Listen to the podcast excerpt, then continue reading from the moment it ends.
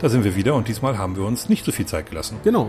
Wir haben, haben ja so uns gedacht, wir takten mal wieder ein bisschen höher. Genau, wir haben was wieder gut zu machen sozusagen, nachdem wir Quasi. zwei Monate keinen Podcast aufnehmen konnten ähm, und jetzt vor knapp zwei Wochen eigentlich unseren letzten schon veröffentlicht haben. Ne? Stimmt, genau. Das ist noch gar, ja, zwei Wochen tatsächlich. Genau. Letztes Mal ging es um, Indiana Jones. um Indiana Jones ähm, und ähm, wir wollen heute aktuell bleiben. Ich habe ja bei Instagram bereits angekündigt, worum es hier heute gehen wird, beziehungsweise worum es in unserem nächsten Podcast, das ist ja dann heute, Ja. äh, gehen wird, weil ich mir die Barbenheimer Experience angetan habe. Ich war äh, an zwei Tagen hintereinander in Lübeck im Filmhaus und habe zunächst einmal Oppenheimer und dann Barbie gesehen. Wie, äh, wie der, wie Social Media ja sagt, äh, Barbenheimer. Ähm, und da wollen wir heute mal ein bisschen drüber reden. Also ich will da ein bisschen drüber reden, was ähm, Barbie kann, ein bisschen drüber reden, was Oppenheimer Heimer kann, weil du beide noch nicht gesehen hast. Haben wir aber natürlich noch ein anderes großes Thema und äh, das ist äh, eigentlich ziemlich naheliegend, dass wir uns ein bisschen mal über das äh, Schaffenswerk von Christopher Nolan unterhalten. Genau. Äh, wir werden ähm, uns chronologisch mit seinen Filmen beschäftigen, mal ein bisschen darüber erzählen, wie wir die finden wir, und am Ende auch nochmal so eine kleine ähm, kleines Ranking machen, was eigentlich unsere Lieblingsfilme sind und welche wir nicht so gut finden. Vielleicht reden wir auch noch ein bisschen drüber, was wir an Nolan schätzen und was wir an ihm nicht so schätzen, weil ich finde, bei dem ist viel Licht und auch äh, ein bisschen Schatten. Und ähm, ja, ich glaube, das ist unser Plan für heute. Genau. Anfangen tun wir wie immer mit Dingen, die wir in den letzten zwei Wochen dann ja jetzt gesehen haben. Und äh, ich würde dich bitten, damit einfach anzufangen. Das mache ich gerade. Ich hatte beim letzten Mal ähm, ein bisschen angeteased auch, dass ich einmal kurz äh, euch nochmal die Serie oder eine, ich habe tatsächlich einige Serien jetzt in der letzten Zeit gesehen und ich wollte gerne nochmal Bezug nehmen auf 1883, die ich ja ähm, gesehen habe, die aus dieser ähm, ja, Yellowstone Saga insgesamt äh, entspringt auch, also wer Yellowstone gesehen hat, ähm, ist eine Serie mit Kevin Costner, die werde ich irgendwann auch nochmal vorstellen, weil ich ähm, die fünfte und letzte Staffel aber noch nicht gesehen habe. Ähm, lasse ich mir da noch ein bisschen Zeit. Genau, 1883 ist eigentlich ähm, so der Auftakt im Grunde, obwohl Yellowstone schon vorher produziert wurde und auch gesendet wurde. Ähm, und 1883 äh, erzählt eigentlich die Geschichte, wie die Familie, um die es geht, die Familie Dutton. Ähm, kurz, ähm, also Yellowstone beschreibt eigentlich eine Rancher-Familie, die Dutton heißt, ähm, in Montana. Ähm, genau, und äh, da die politischen und äh, äh, ja, Intrigen, die dann dort stattfinden. Äh, darum geht es eigentlich um Yellowstone und äh, 1883 beschreibt halt, wie die Familie nach Montana gekommen ist, nämlich von Texas dann über den Track. Ähm, und darum geht eigentlich die Serie tatsächlich, diesen Track von Texas bis Montana. Und äh, das sind, glaube ich, genau acht Folgen und wirklich großartig. Eine wirklich großartige Serie. Also so tatsächlich mit meinem Serienhighlight dieses Jahr, muss ich gestehen. Und, ähm, und ich bin begeistert von der Schauspielerin, ähm, die die eigentlich die äh, Serie trägt. Also die, ähm, so, sie ist die zentrale Figur, also die ähm, Elsa Dutton, die ähm, als älteste Tochter ähm, mit ihrem Vater und ihren, ja, einem, einem Bruder und der Mutter dann nach Montana reist, diesem Track. Und ähm, das ist eigentlich ihre Geschichte, die ein bisschen erzählt wird. Und ähm, toll besetzt. Ähm, Sam Elliott begleitet das Ganze als, ähm, äh, ja, als Cowboy, der ähm, eben Tracks führt. Ähm, nebenbei hat man dann auch noch so Gastauftritte von Billy Bob Thornton oder Tom Hanks. Also das ist wirklich teilweise großes Kino. Produziert von Taylor Sheridan. Wer von euch den nicht kennt, der hat zum Beispiel Hell or High Water gemacht.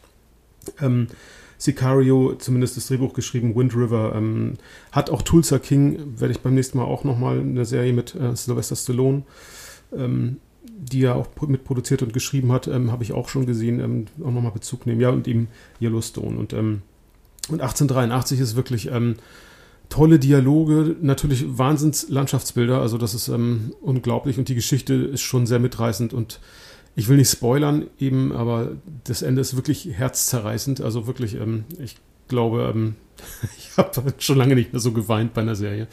Und Okay. ähm, genau, aber ähm, lohnt sich in jedem Fall. Guckt mal rein, auch wenn viele sagen, oh, Western. Ich weiß ja, dass gerade ähm, vielleicht ähm, unsere Hörerinnen jetzt nicht unbedingt die Western-Fans sind, aber du, du, du kräuselst die Stirn. Also ich Ja, Mir fällt gerade komme ich gleich tatsächlich- nochmal drauf zurück. Aber Okay, ja. Äh, mir fällt tatsächlich gerade niemand ein oder Frauen, die, die die Western toll finden. Aber guck da einfach mal rein. Es ist wirklich eine.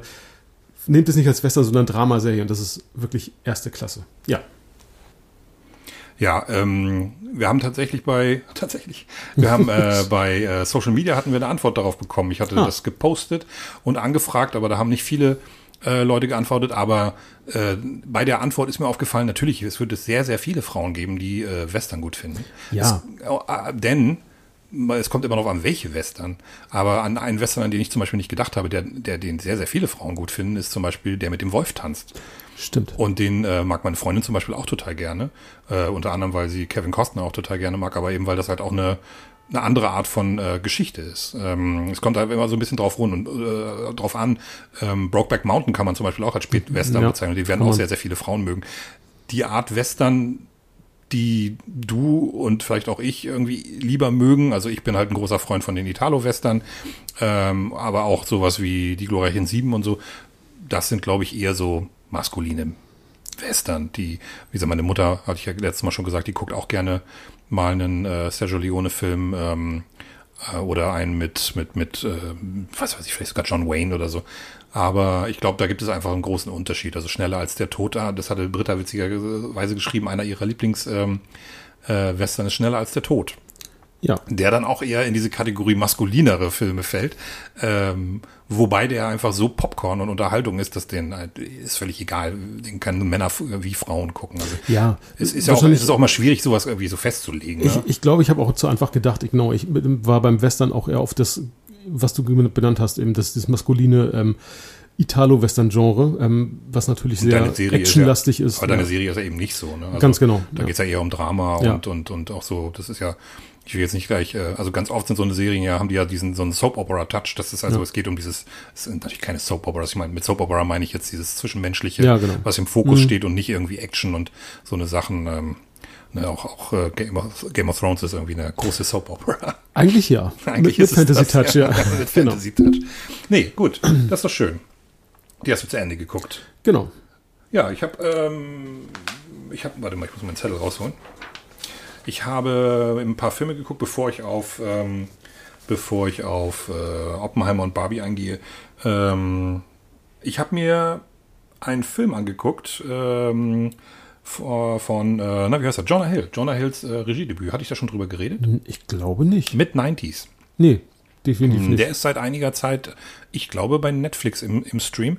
Und ähm, da geht es halt wie der Titel schon sagt, um äh, die 90er, Mitte ja. der 90er, und zwar um einen kleinen Jungen. Ich schätze ihn irgendwie so 11, 12, 13 Jahre, na 12 würde ich sagen, er ist 12 Jahre alt, der mit seiner Mutter in irgendeiner amerikanischen Stadt, ich glaube es ist LA, äh, lebt und äh, mit seinem äh, älteren Bruder noch, der ihn leider immer ein bisschen verprügelt und äh, nicht so richtig nett zu ihm ist.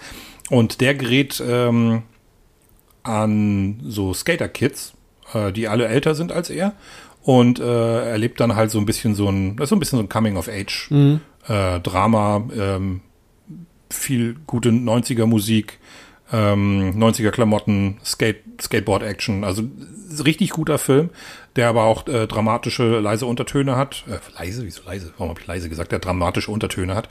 Ähm, also es ist ein kleines Drama. Aber eigentlich ein sehr unterhaltsamer, netter Film und ich war super überrascht. Ich gehe mal davon aus, dass Jonah Hill ein bisschen was davon einfach selber erlebt hat, weil das wirkt, als wäre das ein sehr, sehr persönlicher Film. Absolute Empfehlung, vor allen Dingen für ähm, Kids, die in den 90ern aufgewachsen sind für Kids. Stark, ey. Hallo, äh, ähm, das war ja, das war ja so eine so die Boomer-Bemerkung hier. Daran merkt man, dass wir, dass auch ich fast 50 bin. Nein, im Ernst, äh, also in den 90ern gab es ja einen Film, der Kids hieß, da ging es ja um was Stimmt, ähnliches. Ja. Ja. Ein ganz schlimmer Film, wie ich finde. Den habe ich nur einmal gesehen und nie wieder. Also es ist eigentlich ein guter Film, aber der ist, der ist, ist so erschreckend. Schlimm, erschreckend, ja. Aber ähm, ich bin in den 90ern ähm, schon ein bisschen älter gewesen als der der, der Hauptcharakter in dem Film. Ich war Mitte der 90er, war ich schon 20 und ähm, bin eher so Anfang der 90er halt mit, mit Grunge und, und, und Co. irgendwie ähm, sozialisiert worden und war auch kein Skater. Also ich war eher so der Alternative Dude, der mit langen Haaren und Karo-Hemd und Metal-Shirts und sowas durch die Gegend gelaufen ist. Also ich kann, konnte mich jetzt ähm, nur deswegen identifizieren, weil ich diese Seite halt auch kenne. Aber ja. vor allen Dingen halt die Musik Mitte der 90er. Und äh, ja, das war schon ziemlich cool. Auch, auch so ein bisschen, es hat auch so manchmal so ein bisschen so eine Video, ähm, äh, Musikvideo-Ästhetik. Also ich fand das ziemlich cool. Und witzig, wirklich witzig und geile Skateboard-Action dabei. Guter Film. Okay. Jonah Hill, wer hätte das gedacht? Ja, das, ich wusste gar nicht überhaupt, dass er vom Schauspielfach auch ins Regiefach gewechselt Ja, ist. das ist seine- sein Regiedebüt ja, gewesen. Ja, okay. Also wenn da mehr kommt, dann Augen auf. Okay, ich guck mal rein. Ja, was habe ich noch gesehen? Ähm, The Offer. Ähm, auch eine Serie. Und zwar in, bei dieser Serie geht es ähm, darum, dass äh, ähm, es geht eigentlich rund um die Produktion des Paten, ähm, was mir gar nicht so bewusst war, mit den Verflechtungen auch tatsächlich mit der Mafia und so weiter. Also ähm, und ähm, es geht aus der Sicht des Produzenten, wie heißt der gute? Ich habe mir das aufgeschrieben, El, El Ruddy, genau. Der, ähm, der hat seinerzeit hier die Hogan's Heroes ähm, produziert und ist dann da irgendwie reingerutscht bei Paramount, ähm, den Paten zu produzieren. Also für Pa- Hogan's Heroes? also ähm, Ach, das hieß ein Käfig voller Helden. genau, ah, ja. diese Serie. Hm. Genau, die Serie. Und, ähm, und ist dann da quasi reingerutscht bei Paramount und, äh, und es, diese ganzen, also äh, genau, die äh, Organisation, ähm, Produktion, die ganzen Verflechtungen dann auch äh, in New York durften sie ja nicht drehen, irgendwie anfangs nicht drehen, weil es da auch irgendwie, weil die Mafia was dagegen hatte und ähm, dann auch mit der, ich sag mal, nicht Kooperation mit der Mafia, aber dann sich abgestimmt mit der Mafia, ähm, was dann erzählt werden soll, bis er dann tatsächlich einen dieser Paten auch auf seiner Seite hat, also in, in New York, so, um, um das Ganze da ähm, zu schalten. Und ja, auch die, es ist auch nett zu sehen, was, mit was für Problemen die so zu kämpfen hatten. Also ähm, interessant auch die Figur, denn, denn Vogel, Vogler? Vogler, genau. Der Vogel. Der, genau, der spielt Coppola, ähm, Francis Ford Coppola. Tolle Besetzung, tolle Schauspieler und übergeordnet auch nochmal über Paramount die ähm, andere Gesellschaft, äh, äh, wie heißen die, Gulf and Western Company, die ähm, der ja Paramount immer noch gehört und äh, die dann auch parallel dazu versuchen, Paramount abzustoßen, weil eben das Ganze äh, nicht, sich nicht rentabel zeigt, diese Produktionsfirma. Und ähm, witzig finde ich, ähm, Parallelen zu heute, wie sehr Betriebswirte Einfluss haben auf Produktion, ähm, wo dann tatsächlich ein, einer dieser Hauptbetriebswirte, die ja ähm, zur Seite stehen, dann zu Coppola sagt, ja, ähm, warum kann man das? Also ich habe den, ich habe jetzt die Fassung gesehen, das, der ist viel zu lang, das muss man auf 120 Minuten runterkürzen, Mhm. damit die Leute genau, damit die Leute ins, und Coppola natürlich eine riesen Krise kriegt und dann äh, zum Glück hat er ja seinen, seinen Produzenten ähm, Ruddy, der dann, der dann sagt, nein, das machen wir auf gar keinen Fall. Also da, äh, da wirklich so ein, so ein Grabenkrieg dann auch intern herrscht und ähm, wie gesagt, äh, sehr witzig gemacht, sehr informativ hinsichtlich des Films. Ich fand auch die Schauspieler, die die Schauspieler spielen, toll besetzt. Ähm, äh, auch die, äh, genau, wer spielt? Ju Justin Chambers spielt Marlon Brando.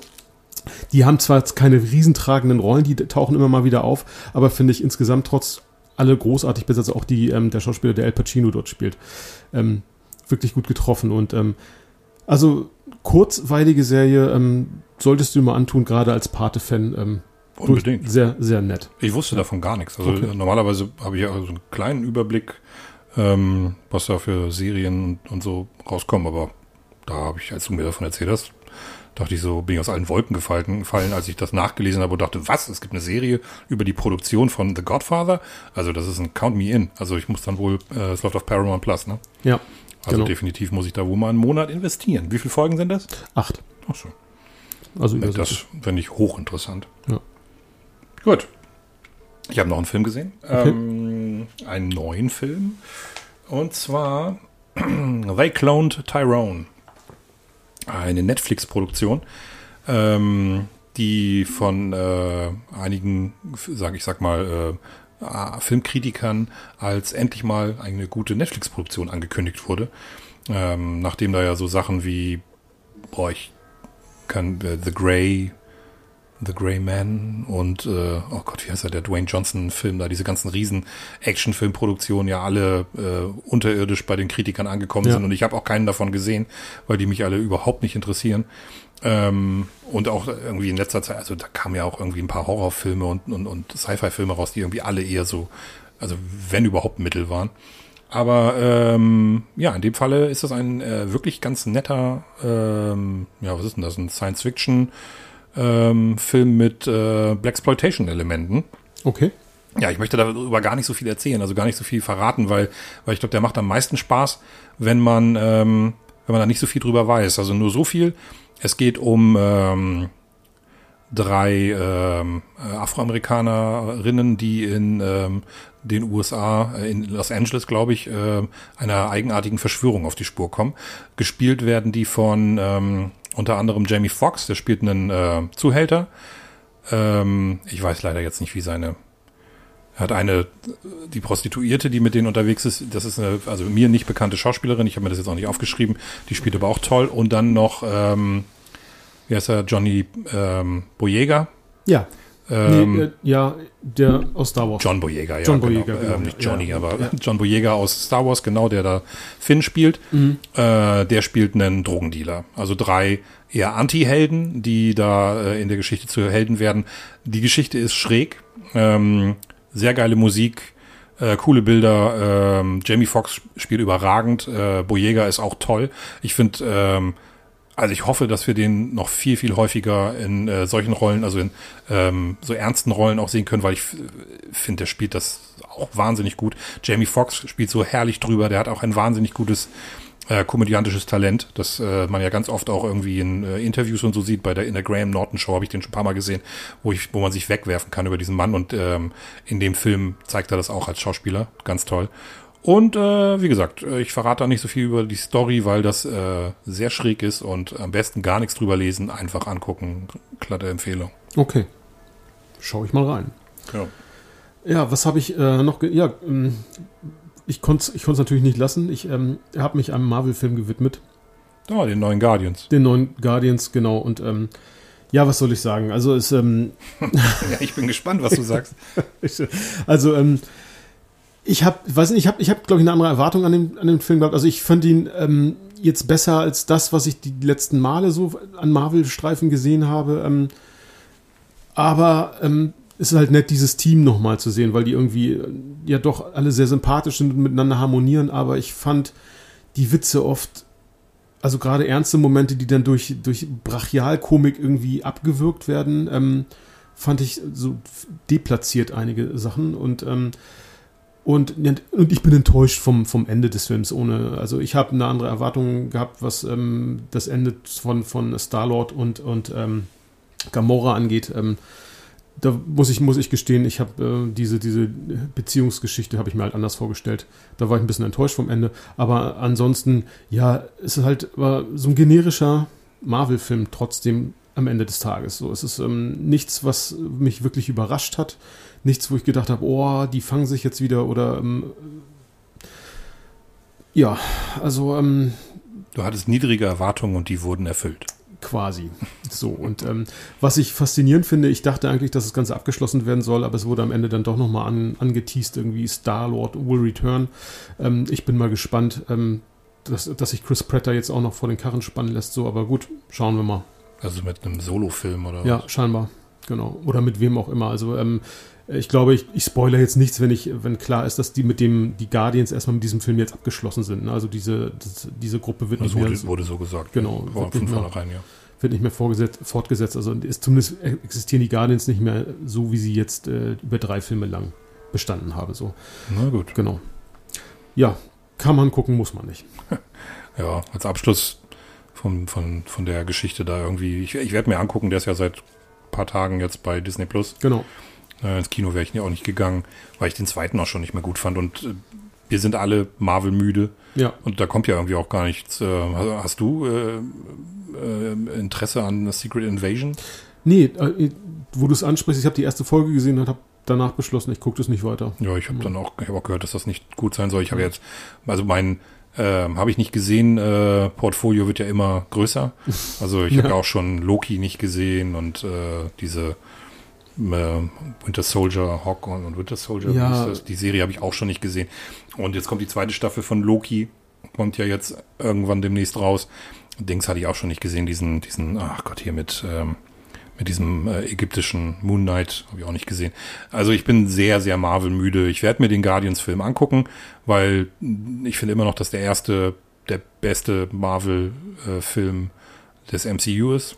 Das Ich, ich liebe den, das ist ja, das ist einfach ein super witziger, toller Film mit ähm, ähm, einem grundsympathischen Cast und äh, dass sie das im zweiten Film nicht geschafft haben, das genauso auf die Beine zu bringen, ja, ist schade. Deswegen habe ich auch ganz niedrige Erwartungen, aber ich werde es mir auch angucken. Aber eine Frage habe ich Ja. mal. Ähm, wird das eigentlich irgendwie erklärt, warum Gamora eigentlich lebt? Ist sie, ist die, wird die nicht in Endgame eigentlich von, äh, von ihrem Vater, ich mache jetzt gerade Anführungsstrichen, Striche, ähm, also von äh, Thanos getötet? Habe ich das, wird sie Ja. nicht geopfert? Ja, aber ähm, dadurch, dass du ja diese Zeitgeschichte hast, das heißt, ähm, das ist eigentlich, äh, das ist ein Multiverse. Das heißt, sie kommt aus einem ähm, Paralleluniversum, die Gamora. Die Gamora, die da jetzt im letzten Genau, Film ist. ja, ah, die, genau. äh, das wird auch erklärt, wie sie da hinkommt. Ja, ja, genau. Also das, Ah, das eigentlich kommt es ja über, über ähm, Endgame in, dahin, also in diese Welt. Dadurch, dass sie eingebaut. Gamora ist ja, genau, am Ende, du erinnerst dich dann auch mit, mit der zweiten Nebula. Ich hab, muss vielleicht Endgame aber nochmal gucken. Ja, Ich habe den erst einmal gesehen. Oder? Habe ich Genau. den schon zweimal gesehen? also genau, das ist Hm. eine. Nee, ich habe den erst einmal gesehen, weil der Ja. hat mich ja überhaupt nicht geflasht. Ja. Das hat mich ja. Wir haben den zusammen im Kino gesehen, oder? Ja, und ich habe. Kann sein? Ja, doch, doch, doch, doch, doch. Ich war mit im Kino. Naja, und äh, irgendwie die Gamora, wie sie dann am Ende von Endgame auch dargestellt wird, ähm, habe ich jetzt bei Guardians 3 irgendwie auch nicht wiedererkannt, wo, ich mir denke, Herr, agiert und handelt irgendwie anders als, naja, wie auch immer. Guck's dir an, schaust und ähm, bild dir eine Meinung. Okay. Ja. Da, da ist es wieder. Ebay. Ebay. Ich habe meins, auf- ich hab meins auf lautlos gestellt. Ja, fuck. Ich nicht. Ähm, so, ich habe auch noch was. Ähm, ich habe tatsächlich noch ähm, einen Film, einen neueren Film. Ähm, ich habe ja letztes Mal schon erzählt, dass ich Shudder für mich entdeckt habe und wollte ja eigentlich heute auch schon über ähm, Horrorfilme sprechen, die ich in den letzten zwei Monaten gesehen habe, aber das schiebe ich jetzt auch noch ein bisschen auf, sonst wird es nämlich wieder zu lang. Aber ich habe jetzt äh, ganz aktuell einen gesehen namens äh, Sissy. Ähm, der ist auch aus diesem Jahr ähm, und ähm, das ist ein, wieder mal ein, ein, ein Film, der so ein bisschen ähm, das Social Media wieder so ein bisschen auf die Schippe nimmt auch. Okay. Ähm, da hatte ich ja letztens schon mal einen gesehen. Ich weiß gar nicht, ob ich von dir berichtet hatte. Wie hieß denn der noch? Guck mal, das habe ich jetzt wieder nicht vorbereitet. Der hieß, glaube ich, auch Influencer einfach nur. Und äh, na gut, aber Sissy, äh, bei Sissy geht's ähm, um eine äh, junge Influencerin aus Australien, die eine alte Freundin wieder trifft, äh, die sie das letzte Mal vor zehn Jahren getroffen hat, die sich äh, damals ähm, unendliche, also ewig währende Freundschaft äh, geschworen haben, aber nun mal, wie das nun mal mit Kindern und so ist, ist das dann doch auseinandergegangen. Und diese äh, ehemalige Freundin, die heiratet jetzt äh, ihre Freundin und ähm, wegen der alten Zeiten lädt sie diese äh, Cecilia ähm, zu ihrem Junggesellinnenabschied, also so, eigentlich mehr zu so einer zu so einer Party ein Okay. in irgendeinem abgelegenen ähm, Haus auf dem im australischen irgendwo im australischen in der australischen Wildnis, also jetzt nicht irgendwie im Outback oder sowas, aber ähm, und ähm, ja, und da sind in der Vergangenheit so ein paar Sachen passiert, die äh, für äh, die die Ereignisse dann da so ein bisschen äh, sich zuspitzen lassen. Der Film ist ähm, sehr schwarzhumorig, also der, ist- der ist auch witzig auf jeden Fall. Spielt eben auch mit diesem ähm, Social Media Kram so ein bisschen und ähm, also ich fand den ich fand den super gut, ähm, sehr ruppig. Also das ist eine Warnung an alle, die äh, die mit ähm, ja weiß ich nicht, wie soll ich es ausdrücken, viel Blut oder auch zerquetschten Körperteilen oder sowas nicht, nicht klarkommen, die sollten sich das vielleicht nicht angucken. Das ist, ähm, der Film fängt gar nicht so an, dass man das annehmen würde, aber zum Ende hin wird der arg brutal. Also der hat schon, der hat so Momente, da können äh, einige Leute nicht mehr hingucken. Und ich musste einmal ganz kurz, also ich habe mir gesagt, das muss ich mir jetzt nicht bis zum Schluss angucken. Habe ich dann bei, während einer Szene dann auch dann äh, kurz weggeguckt. Ähm, das war so ein bisschen eklig. Aber trotzdem ein guter Film. Äh, wer, wie gesagt, Horrorfilme mag und es auch äh, damit klarkommt, dass es manchmal auch ein bisschen, bisschen matschiger ist, der sollte sich Sissy mal angucken. Okay. Hast du noch was? Klingt. Ja, ein, ein letztes auch noch ähm, ein finnischer Film, ähm, Sisu. Ähnlich wie Sisi, aber nur Sisu. Ja. Und ähm, ja, das geht ähm, eigentlich darum, dass äh, es spielt im Zweiten Weltkrieg, Ende 44. Und ähm, es geht um einen finnischen Goldgräber, der irgendwie einen riesen Klumpen Gold findet, den klein macht und dann eigentlich nur mit dem Klumpen gerne in die Stadt möchte, um sich ein schöneres Leben zu finanzieren. Und Da trifft, trifft dann Nazis. und dann trifft auf Nazis, ganz genau. Ist auch in Finnland, ja? Genau, In ist der- im während der Finnland- Besatzungszeit, Während der Besatzungszeit und äh, genau, zu dem Zeitpunkt ist das äh, umgeschlagen. Also Finnland hat mit Russland dann äh, Ende 44 ja schon den, den Friedensvertrag, also den, und dann sollen die Finnen halt die, die Deutschen rausschmeißen. Und er trifft dann leider Gottes auf so eine SS-Einheit und, äh, und der Rest ist eigentlich äh, ja, blutiges Gemetzel im Tarantino-Stil. Ähm, Oh.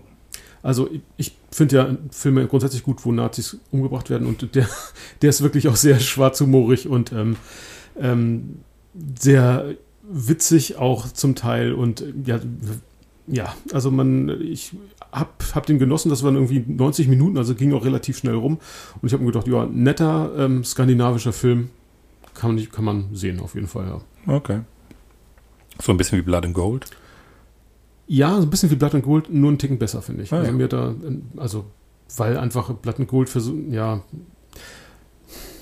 schlägt in dieselbe Kerbe so ein bisschen, ne? Also, ähm, aber grundsätzlich, ähm, ja, jetzt verliere ich mich gerade, glaube ich, aber ähm, ich finde ihn einen Ticken besser halt Ja, okay. als Blood and Gold. Ja. Ist ja manchmal so. Also ich hatte auch ein, zwei Sachen, die mich bei Blood and Gold ein bisschen gestört haben.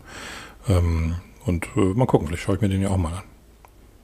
Das war's. Das war's eigentlich. Dann habe ich jetzt noch eine Sache, die ich, äh, die ich gestern gesehen habe. Da wollte ich nur ganz kurz einmal sagen. Manchmal, manchmal muss man dann doch auf IMDb-Bewertungen hören. Ich habe mir gestern The Mag angeguckt, weil jetzt kommt ja The Mag 2 ins Kino. Und ich habe Teil 1 nie gesehen. Oh. Und hatte mich immer gefragt, äh, ob ich mir den mal antue. Und bin aber kein großer Freund von Jason Statham oder wie auch immer der ausgesprochen wird. Und Ja. ähm, vor allen Dingen dann nicht, wenn er einen auf Action Actionheld macht. Ich finde, der hat so limitierte schauspielerische Fähigkeiten. Äh, was der kann, das ist so dieses, äh, so diesen, diesen, diesen englischen Gangster wie in Snatch oder so. Das Ja. kann er spielen. Das kann er, das macht er auch ganz gut. Also, ähm, aber sobald er dann irgendwie einen auf, weiß ich nicht, Bruce Willis 90er aus den 90ern macht, dann, dann, dann verliert er mich. Also dann, dann, und so war das gestern bei The Mac auch. Also, der Typ ist einfach so ein Nicht-Schauspieler und versucht da die ganze Zeit, also der, der, kommt für mich nicht als Sympath rüber. Ähm, und nee, hast du den Film gesehen? Ja, ich habe den gesehen. Also der ist ja fürchterlich. Also, Ja. der hat eine, Also was hast du erwartet? Der weiße Hai? ja, nee, das noch nicht, aber ich hatte wirklich keine Lust, gestern ewig lange drüber nachzudenken, was ich gucke. Dann hatten, fiel mir der irgendwie ein, Mensch, den, da kommt jetzt der zweite, wollen wir da mal reingucken und dann gucke ich bei IMDb 5,6 und ich, oh, boah, das ist ja eine richtig schlechte Bewertung. Ja. Und äh, aber Verdient. irgendwie hatte ich, habe ich gedacht, ja mein Gott, vielleicht ist es aber auch gut gemachter Trash. Nee, leider nein. Das ist ein, äh, ein B-Movie, der versucht ein A-Movie zu sein, aber leider ein B-Movie ist, der die äh, Zutaten eines B-Movie dann aber völlig äh, ignoriert, nämlich dass man selber sich darüber im Klaren ist, dass man ein B-Movie ist und das dann halt einfach ein bisschen auf die Spitze treibt und zwar mit dem Augenzwinkern. Und das schafft der Film gar nicht. Der Film ist die ganze Zeit tot ernst und man denkt die ganze Zeit, boah, Alter, geht's noch ein bisschen unrealistischer? Also witzig ist ja auch, dass ähm, wir jetzt im Grunde genommen alle so, so kleine Experten in dem Bereich sind, weil ja nun mal das U-Boot da vor der kanadischen Küste Ja. ähm, untergegangen ist. Und wir wissen alle, dieses U-Boot ist in einer Höhe, äh, einer Tiefe von ungefähr dreieinhalb Kilometern ähm, implodiert und die haben versucht, das dazu, äh, die wussten ja noch nicht, dass das schon längst vorbei war mit denen, aber die haben da ja tagelang versucht, irgendwas zu machen und das ist offensichtlich nicht so leicht. Bei The Mac ist das aber so, als würdest du einmal aufs Fahrrad steigen und einmal mal schnell auf den Grund des Meeres fahren. Also das war ach, unfassbar. Und ich bin nicht, äh, ich muss, ich brauche das nicht. Ich, muss, ich brauche keinen Hyperrealismus. Aber so unrealistisch dann bitte auch nicht. Also das war, das ging gar nicht. Da fährt, also erst fährt irgendwie einer da mit dem U-Boot runter, dann kommt er hinterher und überholt sie unterwegs, sagt, ja, pass mal auf, ich kümmere mich hier. Dann, dann, ach, dann waren das Szenen mit dem Hai dabei, da werden die irgendwie angerempelt von dem Hai, aber dann ist der Hai weg. Der ist riesengroß, der ist 30 Meter lang oder so, oder 25 Meter lang. Der rempelt ein U-Boot an und ist danach ad hoc verschwunden. Also ist nicht so, dass man dann guckt und sagt, uh, was ist das denn? Nein, nein. Man wird angerempelt und dann so, was war das? Was kann das gewesen sein? Guckt sich um, nix da. Was? Ja. Das ist so dämlich. Also, es hat mir, also der Film hat mir keinen Spaß gemacht. Aber äh, ich bin, bin erstaunt. Ähm, ich habe den, glaube ich, damals, äh, weiß ich nicht, als er dann zum Stream irgendwie, habe ich glaube auch umsonst nicht mal, also egal. Ja. Jedenfalls scheint er trotzdem so erfolgreich zu sein, dass, es, dass, dass sie sagen, da lohnt ein zweiter Teil. Und der Also soll noch schlechter ja- sein. Ja, ich kann mir nicht vorstellen, dass er noch besser, also dass er besser sein könnte. So, Also- also, äh, Also das ist wohl, er hat- war wohl auf dem, ähm, war wohl auf dem asiatischen Markt sehr erfolgreich. Ich glaube, das ist Okay. eine chinesische Produktion sogar. kann, kann sein, ja. Und äh, der sieht auch gar nicht, also die, die, die, ähm, das sah dann irgendwie auch gar nicht so schlecht aus dafür. äh, dass der schon so ein paar Jahre alt ist und ähm, die Special Effects waren jetzt nicht total daneben. Also es gab irgendwo eine Explosion, die sah richtig fürchterlich aus. Und der, ich fand auch, dass der Megalodon jetzt irgendwie nicht geil aussah. Aber ich habe die ganze Zeit gedacht, man, also man kommt ja dann irgendwann kommt man ja an diesen Punkt, wo man denkt, ja, also ist, ja, ist schwierig, das jetzt mit der Weiße Hai zu vergleichen, weil der Weiße Hai ist einer meiner absoluten Lieblingsfilme und einer der besten äh, Filme aller Zeiten in dem in dem Genre und äh, die ganze Zeit denkt man aber, was der Weiße Hai halt richtig macht und was der halt, der andere Film halt komplett alles falsch macht. Also der wird dann, dieser Hai wird dann auch von Anfang an gleich gezeigt, außer eben, wenn er nicht gezeigt wird, wird er halt so unrealistisch nicht gezeigt. Er ist einfach, einfach nicht da. Er, er rümpelt jemand an und ist dann verschwunden und, und, und dann überlegt man, wie das bei der weiße Hai war. Wenn am Anfang die Frau, der wird nicht gezeigt, der Hai, aber die Frau wird dann halt da am Anfang gefressen und das ist so ikonisch, das ist so großartig gemacht, das ist, das äh, und das dauert ewig, bis man den Hai das erste Mal irgendwann sieht. Das ist, glaube ich, erst in dem Moment, wo, wo Scheider dann äh, irgendwann sagt, we need a bigger boat. Ja. Wenn er da die, die, die, äh, den Hai anlockt mit den Fleischresten, mit den Fisch, mit den Fisch und Fleischresten da. Da sieht man ihn das erste Mal richtig. Stimmt. Ähm, ja, aber ich meine, Tierhorror, ähm, tatsächlich glaube ich, dass es nicht wirklich viele gute Tierhorrorfilme gibt. Nee, da hast du recht. Vielleicht können wir da ja auch nochmal irgendwann mal eine ich, also es gibt, ja, es gibt ja etliche, also vielleicht ja tatsächlich. Es, es gibt von, von allen Tieren. So thematisch wäre es vielleicht tatsächlich mal Kaninchen, ganz es gibt Frösche, Ameisen, ja. nee, Kaninchen wirklich, Zombie-Biber. Ja, ähm, ja Zombie-Biber habe ich. Ja. Es gibt ein paar tolle, also es gibt wirklich, also ich meine, da heißt der Hai, brauchen wir nicht drüber reden, das ist auch ein Monster-Horrorfilm, äh, ist super. Dann gibt es äh, in den 50ern sowas wie Tarantula. Ja. Dann gibt es äh, einen, ähm, einen super guten Krokodilhorror, ähm, oh, wie heißt er denn? Lake Placid. Der ist, der ist total gut. Äh, den fand ich, fand ich klasse. Äh, es gibt auch so einen Bärenhorrorfilm, der auch gar nicht übel ist und so, aber also ich meine jetzt nicht Cocaine Bear, sondern irgend so ein 70er oder 80er Jahre Ding Ja. auch. Ja, da gibt's tolle Sachen. Können wir ja vielleicht mal, wir haben ja Halloween steht ja auch äh, schon in zwei Ja. Monaten wieder an, müssen wir mal überlegen, was wir da machen. Ja. Mal gucken, vielleicht, vielleicht Monster-Horror. Ja. Aber genug, äh, ein Genau. Film, äh, ne, wer, wer den, wer den, äh, der, den zweiten jetzt sehen möchte, wer das mag, bitte viel Spaß, aber ich kann es nicht so ganz nachvollziehen. Es ist ein Blockbuster, der noch, der einfach keinen Blockbuster verdient hat. So, kommen wir jetzt mal ganz kurz nochmal zu äh, der, zum ersten Teil der Barbenheimer Experience. Ich habe Barbie gesehen. Ja, also Ich bin gespannt. ja, also das ist ein, ein guter Film. Ich fand ihn wirklich unterhaltsam. Ich fand ihn witzig an einigen Stellen. Ähm, aber ich finde, das wird dem Hype alles nicht so wirklich gerecht. Ähm, es gibt, so, gibt Leute, die kommen aus dem, aus dem Film raus und sagen, das ist das Beste, was sie jemals gesehen haben. Die haben dann auch damals, glaube ich, mit Barbies gespielt und für die ist das irgendwie sowieso alles irgendwie toll, weil die erkennen da auch einfach total viel. Ich habe natürlich, äh, was heißt natürlich, ich habe nie mit Barbies gespielt. Ich hab, äh, bin ja der Playmobil-Typ gewesen und ähm, und habe auch keine Schwester, die damit gespielt hätte. Das heißt, ich äh, kenne das alles nicht so. Meine Töchter spielen auch nicht wirklich, mit, also die haben ein paar Barbies oder so oder diese diese billig Barbies, also so Puppen haben sie auf jeden Fall. Sind aber da nicht so so, also gerade meine große war da nie so gehypt. Hat das nicht so toll, nicht so doll gespielt. Mussten, wir mussten da jetzt keine Traumhäuser oder Autos oder sowas kaufen oder irgendwelche Cans oder so. Da war sie nicht so hinterher. Von daher kann ich das gar nicht so beurteilen. Wenn ich das Ganze aber jetzt äh, von so einem Filmfan-Standpunkt betrachte, dann ist das schon ein toller Aufwand, der da betrieben wird. Also das sieht, der Film sieht wahnsinnig gut aus. Okay. Die Kulisse ist, äh, also wie sie das da alles erschaffen haben, das, äh, man steckt da auch gleich irgendwie drin. Es gibt total witzige Ideen, die man dann auch ähm, als Nicht-Barbie-Fan natürlich so, äh, sofort erkennt, wenn sie da morgens ihre Morgenroutine macht und dann, dann, dann äh, trinkt sie was und hält sich nur die Tasse irgendwie so ein bisschen an die Lippen und da kommt natürlich nichts raus, weil da nichts drin ist. Also so Spielzeuggeschichte, so als würden wir gerade mit der Barbie spielen. Da sind, sind ein paar tolle Ideen dabei. Ich finde Margot Robbie ähm, ähm, super gut in der Rolle. Die macht das toll. Ähm, die passt da sehr gut. Äh, auch Ryan Gosling als Ken ähm, ist, ist irgendwie klasse.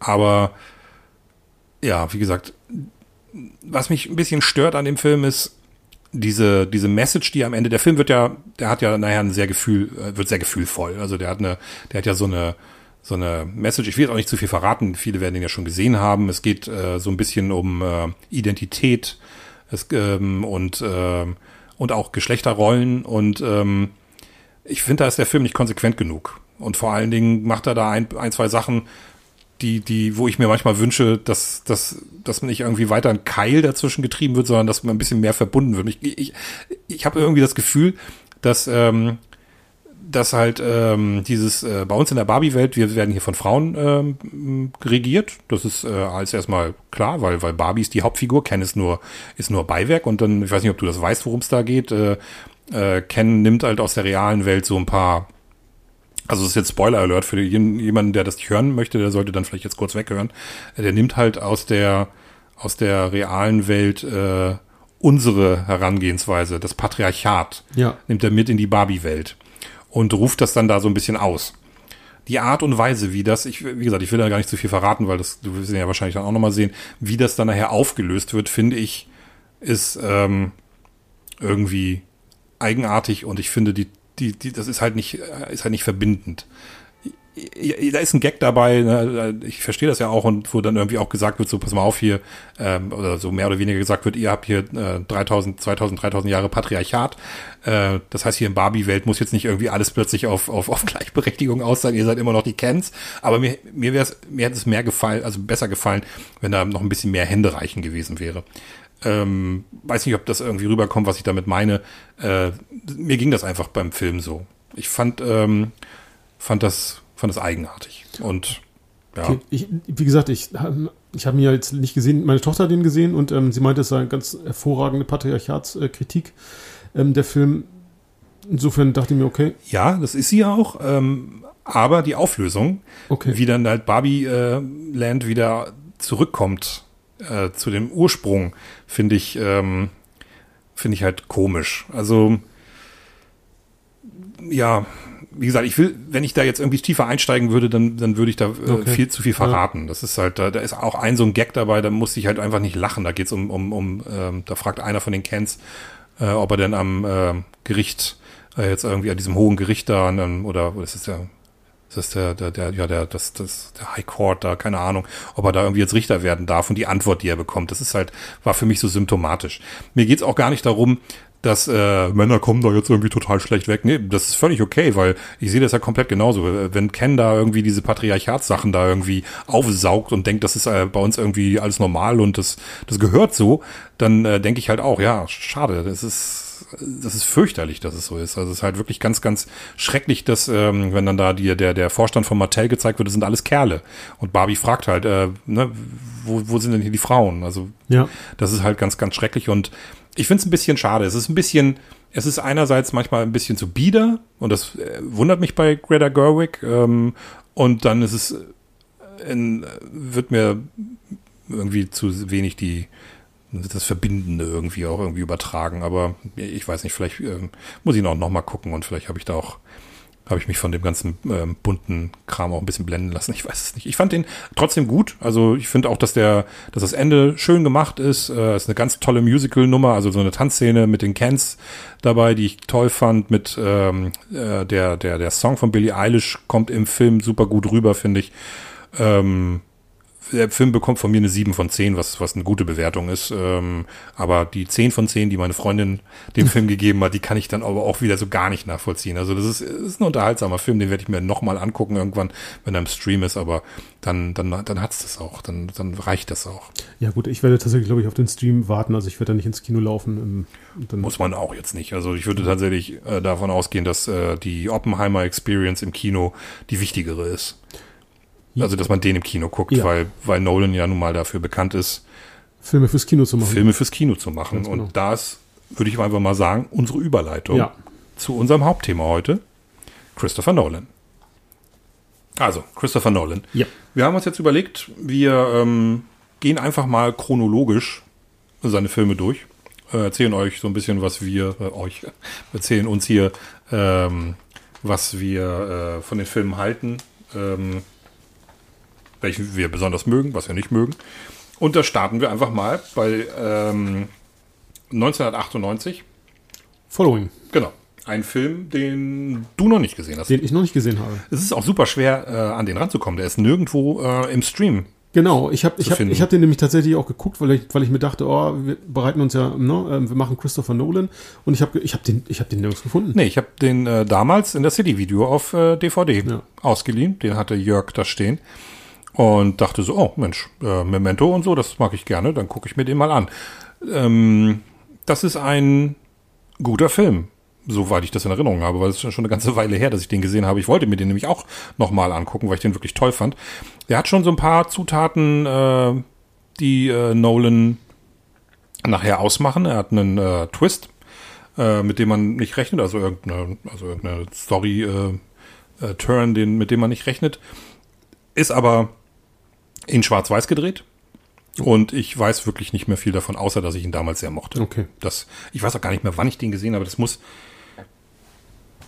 Mementos von 2000, das Ja. muss so um den Dreh gewesen sein. Ich nehme Okay. mal an, dass ich den 2000 dann mit Memento, also ich habe Memento gesehen und dachte dann so, hm, ja, dann muss ich mir ähm, Following auch mal angucken. Und ähm, ja, vielleicht mal ganz kurz, weil vielleicht können wir ja mal über, über Nolan überhaupt mal reden. Also, mh, was magst du an Nolan?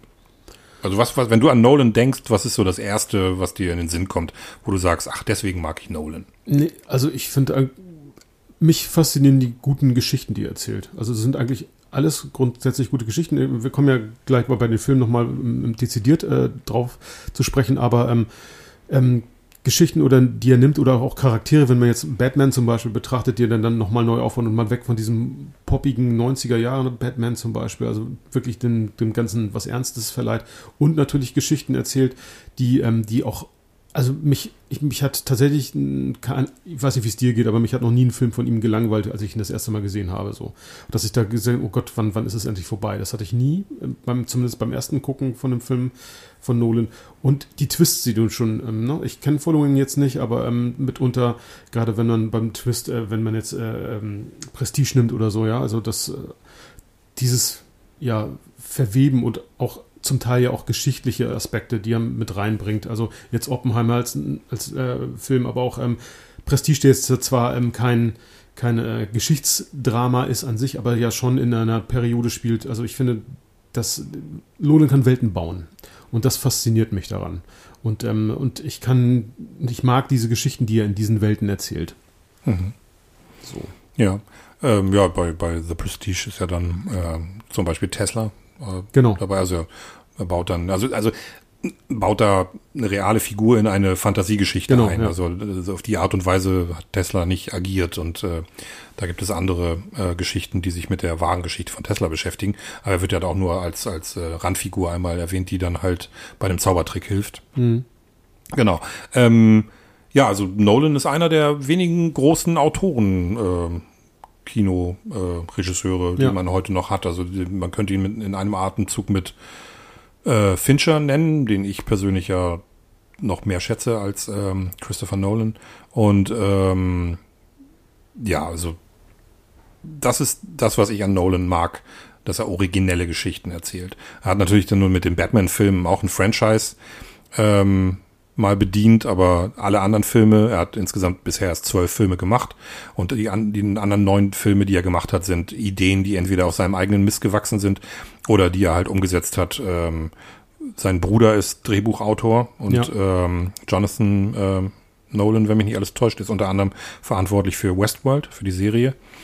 Und äh, ich weiß jetzt nicht, bei welchen Filmen sein, sein, sein Bruder da mitgeschrieben hat oder hauptverantwortlich für das Drehbuch ist. Aber wie gesagt, er ähm, ist halt in diesem, in diesem Franchise, Blockbuster, äh, Karussell steckt er eigentlich nicht drin. Also gerade nach dem Ende der Dark Knight Trilogie Genau, nicht mehr. hat er auch klar gesagt, er möchte keinen Superheldenfilm mehr machen, Ja, erstmal ja. so. Er produziert aber witzigerweise eine ganze Menge. mhm, das Also er stimmt. ist verantwortlich für ähm, Man of Steel, da hat er Mhm. sogar noch mit, dran mitgeschrieben und als Executive Producer Transcendence. Ja. Das äh, dürfte nicht so der Erfolg gewesen sein.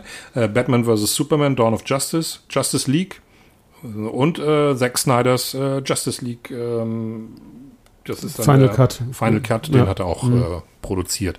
Den Ja. er tatsächlich auch äh, für Zack Snyder durchgeboxt hat, ne? Also das ist ähm, das, äh, weil Snyder ja mit seinen, mit der, mit der Studio-Schnittfassung nicht zufrieden war. Also, genau. Ja.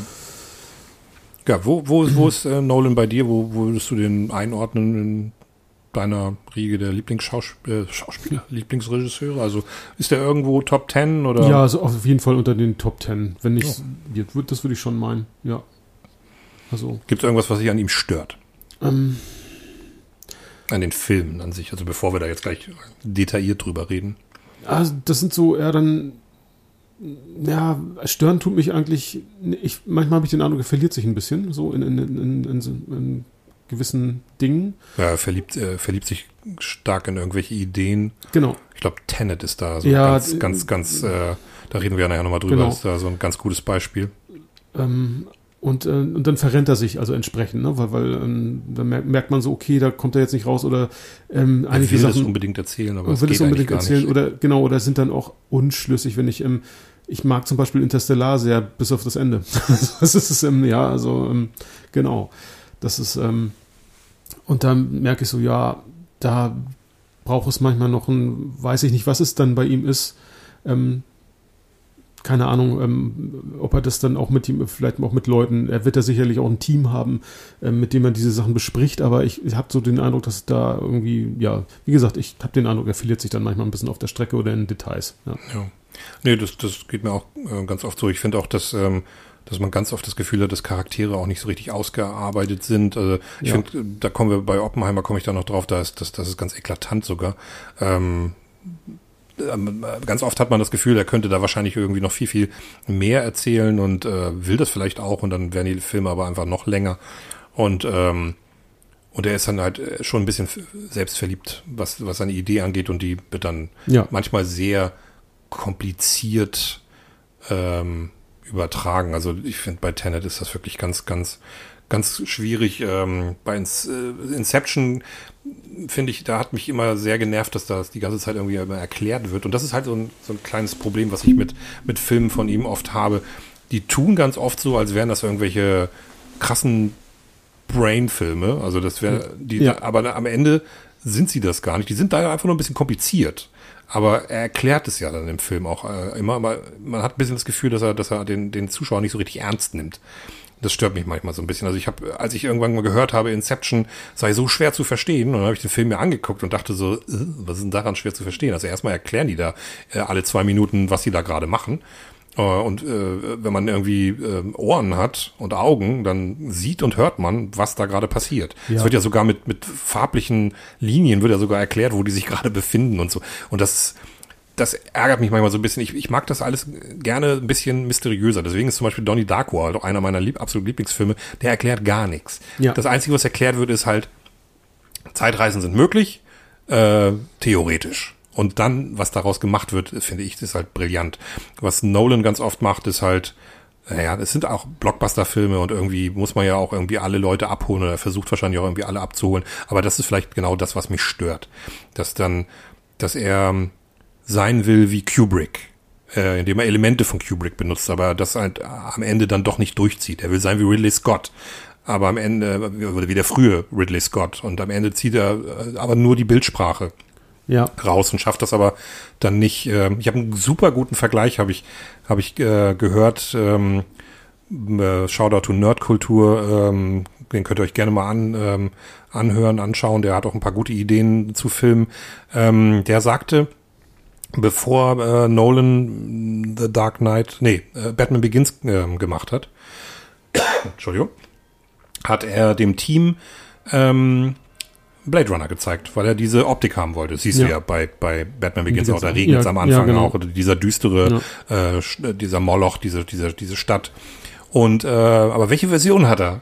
Welche Version hat er denen gezeigt? Die Kinoversion. Okay. Die ja gemeinhin Ja, äh, als die schlechteste Version gilt, genau. weil am Ende gibt's diesen fürchterlichen Voice-Over, Ja. der irgendwie nochmal irgendwie was erklärt. Der, der, du hast sowieso die Off-Kommentare von Ford, also in, in der Kinoversion. die was? Die Off-Kommentare. Die sind von Ford, ja. Ja, ja, nein, also die hast du ja drin, sowieso. Und genau das Voice-Over am Ende dann, ja. Das Voice-Over, genau. Ja, ja. Das ist ja weg. Das, das, das, das ist in der, Ja. im, im Final Cut ist das nachher raus. Ja. Da stirbt, Genau. ähm, äh, wie heißt er noch? Ähm, na, ähm, Ber, bar, oh. Bar? Nein. Naja, auf jeden Fall ähm, stirbt der Replikant, äh, die, diese berühmte Szene am Ende und, und äh, plötzlich setzt äh, so ein Voice-Over ein und Harrison Fords Charakter, also Decker, erklärt irgendwie was, erzählt so, ja, warum hat er mich jetzt nicht getötet? Vielleicht des und deswegen. Und so, total bescheuert. Also Ja. braucht man überhaupt nicht. Und das ist so ein bisschen sinnbildlich dafür, dass, dass, dass Nolan irgendwie immer auch erklären will. Er will wohl irgendwie auch, dass die Leute verstehen, was da irgendwie passiert. Aber er will dann irgendwie aber auch mysteriös bleiben. So, so zum Genau. Beispiel der, der Kreisel in Inception.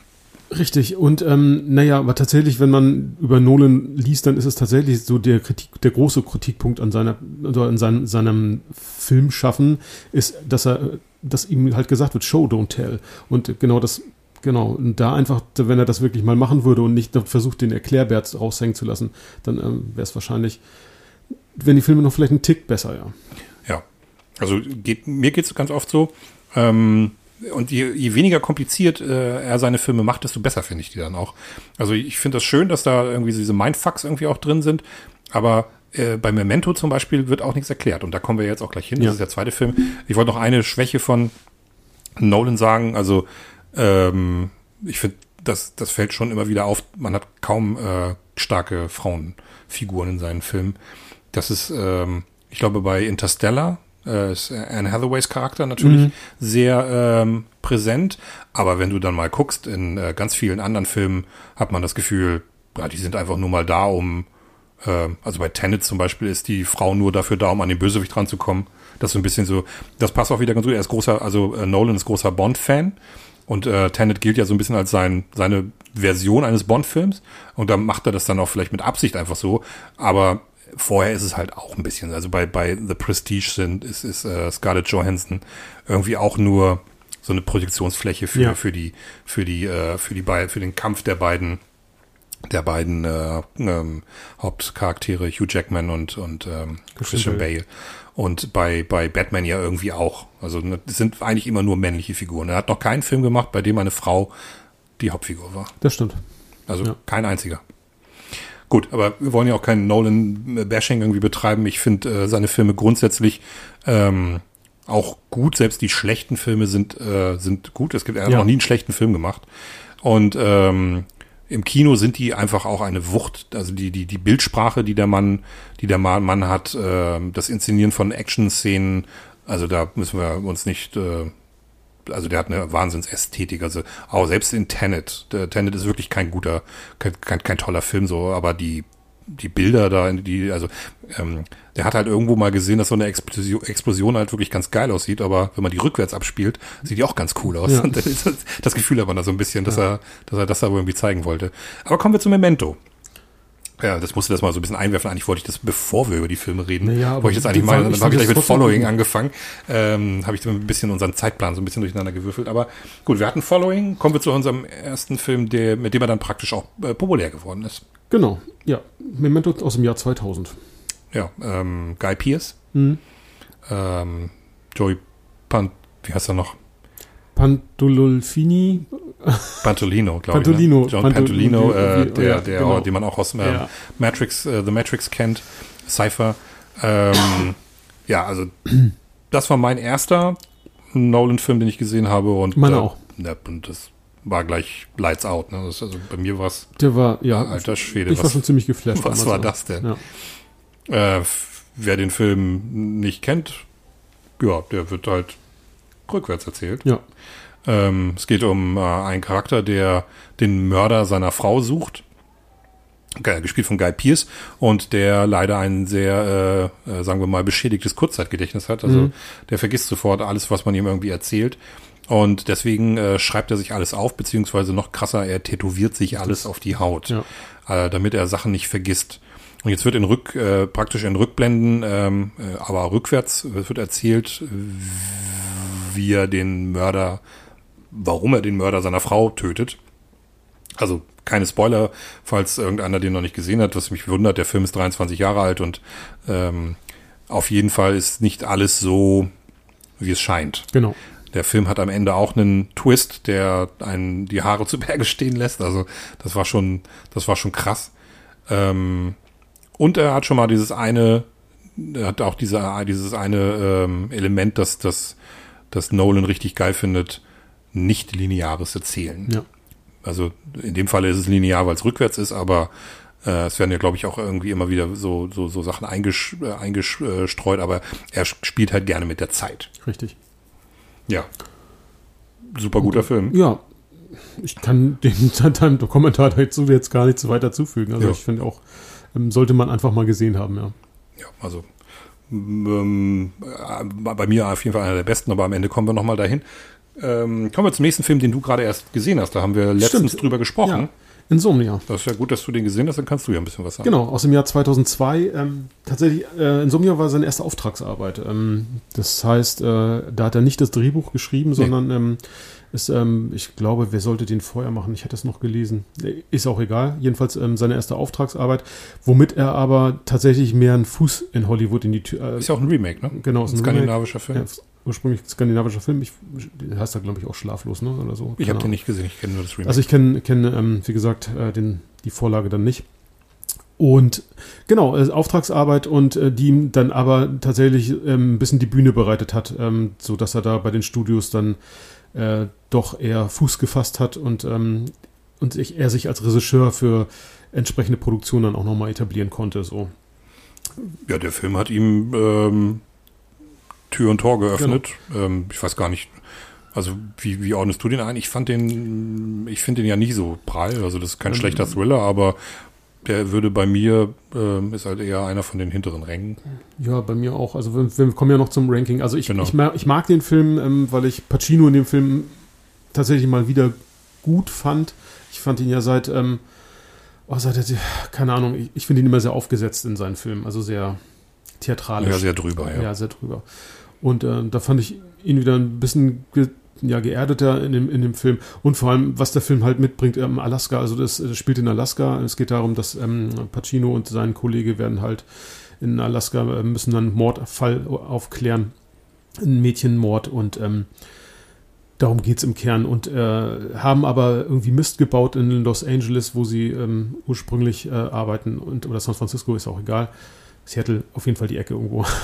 Hm. irgendwo. Naja, jedenfalls, ähm, äh, und äh, es geht dann auch um Vertuschung von, von Dingen, die dort passiert sind und äh, die ihn dann aber in Alaska auch einholen und ähm, weshalb Insomnia diese schlaflose Geschichte. Obendrauf kommt noch der, ähm, Die Sonne geht nicht unter. genau, die Sonne geht nicht unter und was das das Ganze noch verschärft und dann auch ihn in seiner Konzentration unglaublich leiden lässt und in seinem Gedächtnis.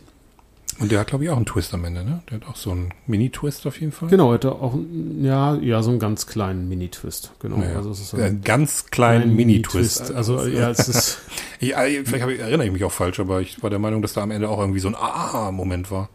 Aber nur ein kleiner halt. Ja, schon. Also was, was ich, ähm, Robin, Robin Williams spielt ähm, quasi den Mörder und ähm, tatsächlich das Zusammenspiel zwischen den beiden und Robin Williams in einer, in einer Rolle, wo man ihn eigentlich nicht so kennt als Komödianten ursprünglich, ähm, überzeugt durchaus. Also ähm, ich finde, der Film, wer den Film noch nicht gesehen hat, sollte den schauen. Ja, das auf jeden Fall. auch ein guter Thriller. Ähm, so eine Filme werden genau. ja leider nicht mehr gemacht. Ja. Ja, ist ein guter Thriller, ganz genau. Und ähm, aber wie gesagt, von insgesamt von Nolans Werken, ähm, ja, Ja. legt er bei mir auch so die letzten Plätze mit. Ja.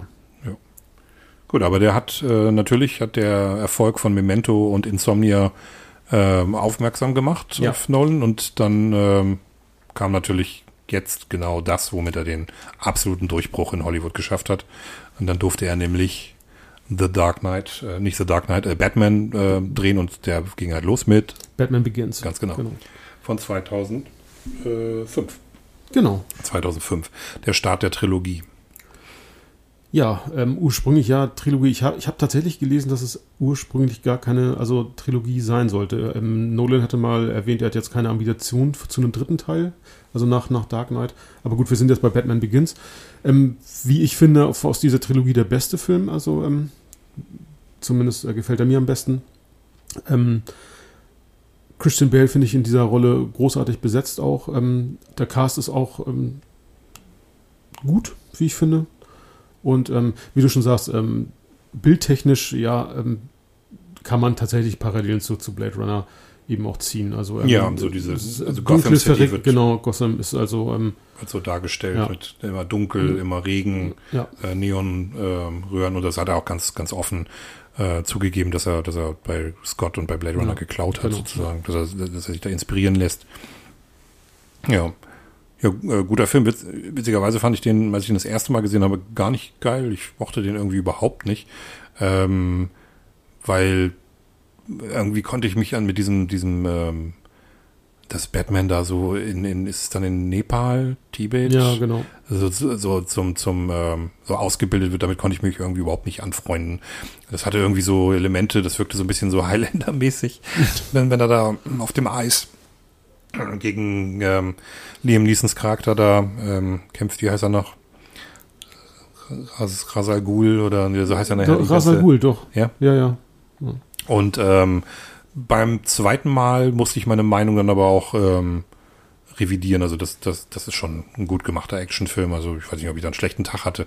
Das ist wirklich ein guter Actionfilm. Ja, ich hatte ursprünglich ähm, ein Freund von mir damals meinte, oh, er will, dann, will sich den im Kino ansehen, ob ich mit reinkommen möchte. Und da meinte ich so, nie auf gar keinen Fall. Bei mir sind noch die Batman-Filme aus den 90ern von Jules Schumacher. Ähm, die hatte ich im Ach so. Kopf und da dachte ich mir so, nee, Ja. ich, also ich will mir nicht wieder so einen Batman-Scheiß ange ist so antun. anders, und, ja. ähm, ja, und habe ihn dann später damals auf DVD gesehen und war tatsächlich dann, äh, wo ich mir dachte, wow, ähm, das ist ja mal was ganz anderes. Also, ähm, und deutlich besser. Ja, also vor allen Dingen, weil es ja, ähm, was du gerade sagtest, weil diese, diese Comichafte aus den, aus den 90ern ähm, ja, fast komplett weg ist. Ja. Das Ganze ist halt viel düsterer, viel ernster.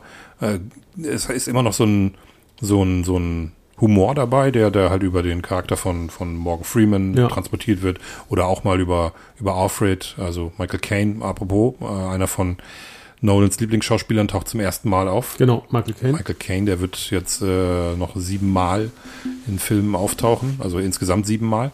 Ähm, ja, die, die äh, Batman-Filme von, von Nolan basieren ja auch mehr auf diesen Geschichten von, wie heißt er, Frank, nicht Frank Miller, bin ich jetzt blöd, ähm, äh, Alan Moore. Ich glaube, Alan Moore Ja. hat, ähm, hat glaube ich, die äh, Texte für die, für die äh, The Dark Knight und so geschrieben. Da bin ich mir jetzt gerade gar nicht sicher. Habe ich das hier? Ich habe ja so ein paar Comics.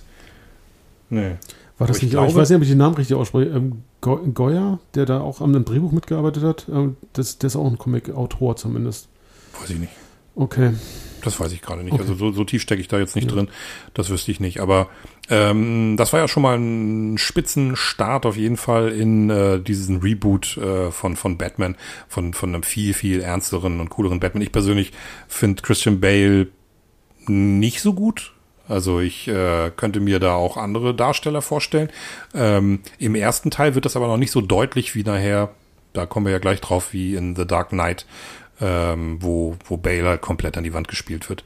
Und ähm, ich finde, Bale hat eine Körperlichkeit, die, die passt, aber ich mochte ihn, ich mag den bis heute nicht so als, als, als Bruce Wayne. Also als Okay. Batman funktioniert er für mich, aber als Bruce Wayne funktioniert er mir nur so semi. Ich mochte da, mochte ähm, Michael Keaton immer lieber und weiß ich nicht, werde ich wahrscheinlich auch immer.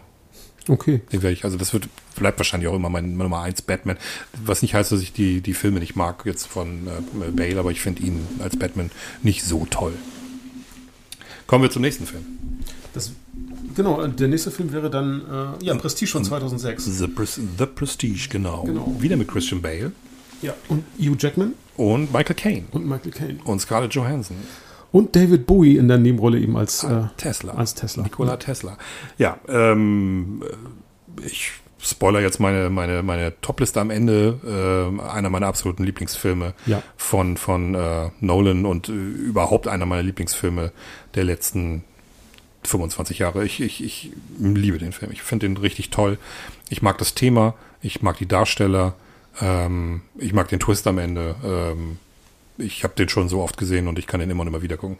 Ich bin da komplett bei dir. Also es ist, ähm, ich, ich, als ich den das erste Mal gesehen habe, ähm, ich glaube, ich habe ihn am nächsten oder übernächsten Tag mir dann nochmal angeschaut Ja, und, äh, und dann beschlossen, okay, den musste, muss ich auch in meiner ähm, Videothek haben. Das ist, Ganz, ganz genau. toller Film. Ja.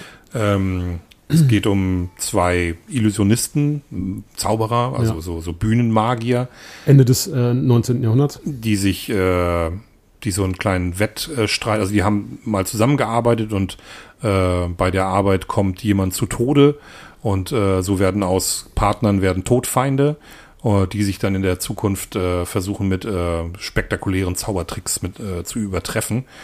Und ähm, ja, also die Geschichte, die daraus wird, ist einfach, das ist eine der, der, ich, ich weiß auch nicht, wie man, der, der gilt ja ein bisschen so als einer der unterbewertetsten Filme von, von Nolan und ich kann es überhaupt nicht nachvollziehen, weil das einfach so eine tolle Geschichte ist. Und äh, wie gesagt, die Darsteller sind klasse. Die Geschichte der ist Twist, fesselnd. Der Twist am Ende Ja. ist, äh, es gibt ja eigentlich zwei Twists. Mhm. Es gibt zwei tolle Twists, die jetzt beide jetzt nicht so Sixth Sense-mäßig sind, dass man da mit, mit offener Schub, äh, mit offener Schublade, mit offener äh, Kinnlade irgendwie rumläuft und denkt, wow, was ist denn hier los? Aber ausreichend. Also Ja. mich hat das geflasht und auch auf, auf emotionaler Ebene. Also das, ich finde, dass der ein ganz emotionales Ende halt auch Ja, hat. auch krass. Also ein ganz krass emotionales Ja. Ende Ja. hat. Ähm, und das ist, ähm, das ist das erste Mal, äh, dass, dass mir das dann bei Nolan so aufgefallen hat, der steht auf Emotionen. Mhm. Da, die transportiert er gerne und das übertreibt er dann später bei einem anderen Film, über den wir gleich noch ein bisschen reden. Ähm, aber ja, also bei mir ein ganz, also das ist, für mich ist das ein Top-Film. Ja, bin ich bei dir. Und dann kommen wir jetzt zu dem von vielen äh, als seinen besten Film bezeichnet, äh, der von vielen als sein bester Film bezeichnet wird. The Dark Knight von 2008. Ja. Und ich weiß ja nicht, ähm, dieses als bester Film, ähm, ich kritisiere gleich mal, dass es vielleicht daran liegen mag, an, an, an Heath Ledgers Rolle als Joker, der, finde ich, den Film da auch zieht und ähm, stemmt. Ähm, ohne Frage, eine großartige Darstellung des Jokers ähm, verdient, auch wenn posthum den Oscar. Hm. Ähm, aber am, am Ende des Tages finde ich, ähm, du hattest es schon angerissen, finde ich, wird einmal Bale an die Wand gespielt und der Charakter des Batman bleibt mir in dem Film einfach ein Tick zu blass. Ich mag den Film, ähm, aber ich, wenn ich in den Batman-Film gehe, erwarte ich irgendwie mehr, mehr Batman. also ähm, mir fehlte da ein bisschen was, so ähm, was das anging. Und ähm, ich finde trotzdem, das Zusammenspiel war, war gut. Also Bale hat mich äh, überzeugt mich als Batman bis heute. Ähm, aber wie du schon sagst, ähm, genau als Bruce Wayne kann man natürlich nochmal äh, das in Frage stellen. Aber ich mich hat, ähm, ja, also in dieser Batman-Trilogie, die sie letztlich wurde, ähm, belegt er bei mir auch den zweiten Platz. Also tatsächlich die Filme, wie sie denn in der Reihenfolge in, in, erschienen sind. Und ähm, ja, für mich bleibt er leider ein bisschen ein guter, guter ähm, Superheldenfilm, aber jetzt auch kein Highlight. Kein Highlight, na ja gut. Ähm, das werden viele, viele, viele werden das anders sehen, äh, Ja. die den ja als den besten ähm, Superheldenfilm aller Zeiten betrachten. Ähm, ist er bei mir auch nicht. Also ich bin ja großer Watchmen-Fan und würde den sogar noch höher einordnen, Deutlich, weil der ein ja, bisschen ja. schräger ist und ähm, ein bisschen nonkonformistischer. Aber ich habe ähm, mir das einfach auch nochmal durch den Kopf gehen lassen und habe, nachdem ich die Filme das letzte Mal gesehen habe, auch nochmal überlegt, welcher von den drei Filmen denn mein liebster Batman wäre und ich bin dann doch zu dem Schluss gekommen, dass ich den zweiten doch besser finde, weil äh, gerade weil der Bösewicht im ersten Teil mir zu blass bleibt. Okay.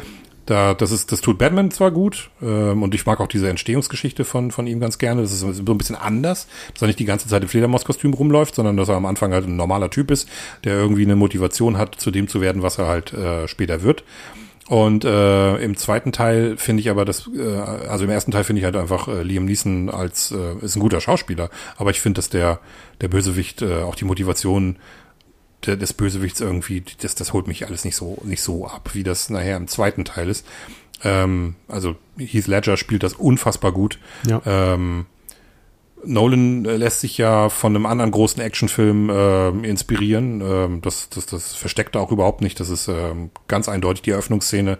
Spricht da Bände, das ist, äh, das ist Heat. Ja. Also er, er ins- lässt sich da ganz klar von Heat inspirieren, macht das auf seine Art und Weise dann aber auch trotzdem großartig, aber ähm, auch im Film kommen dann mehrere Elemente nachher noch, wenn dann zum Beispiel äh, Batman und äh, der Joker das erste Mal aufeinandertreffen in dieser Gefängniszelle. Ja. Das wirkt so ein bisschen, das hat so ein bisschen so diesen diesen Vibe, den den äh, De Niro und äh, Pacino, als sie sich im Café treffen, ausstrahlen. Also natürlich ist die Qualität bei den beiden dann noch ein bisschen höher, weil da einfach zwei gleichwertige Hollywood-Legenden aufeinandertreffen.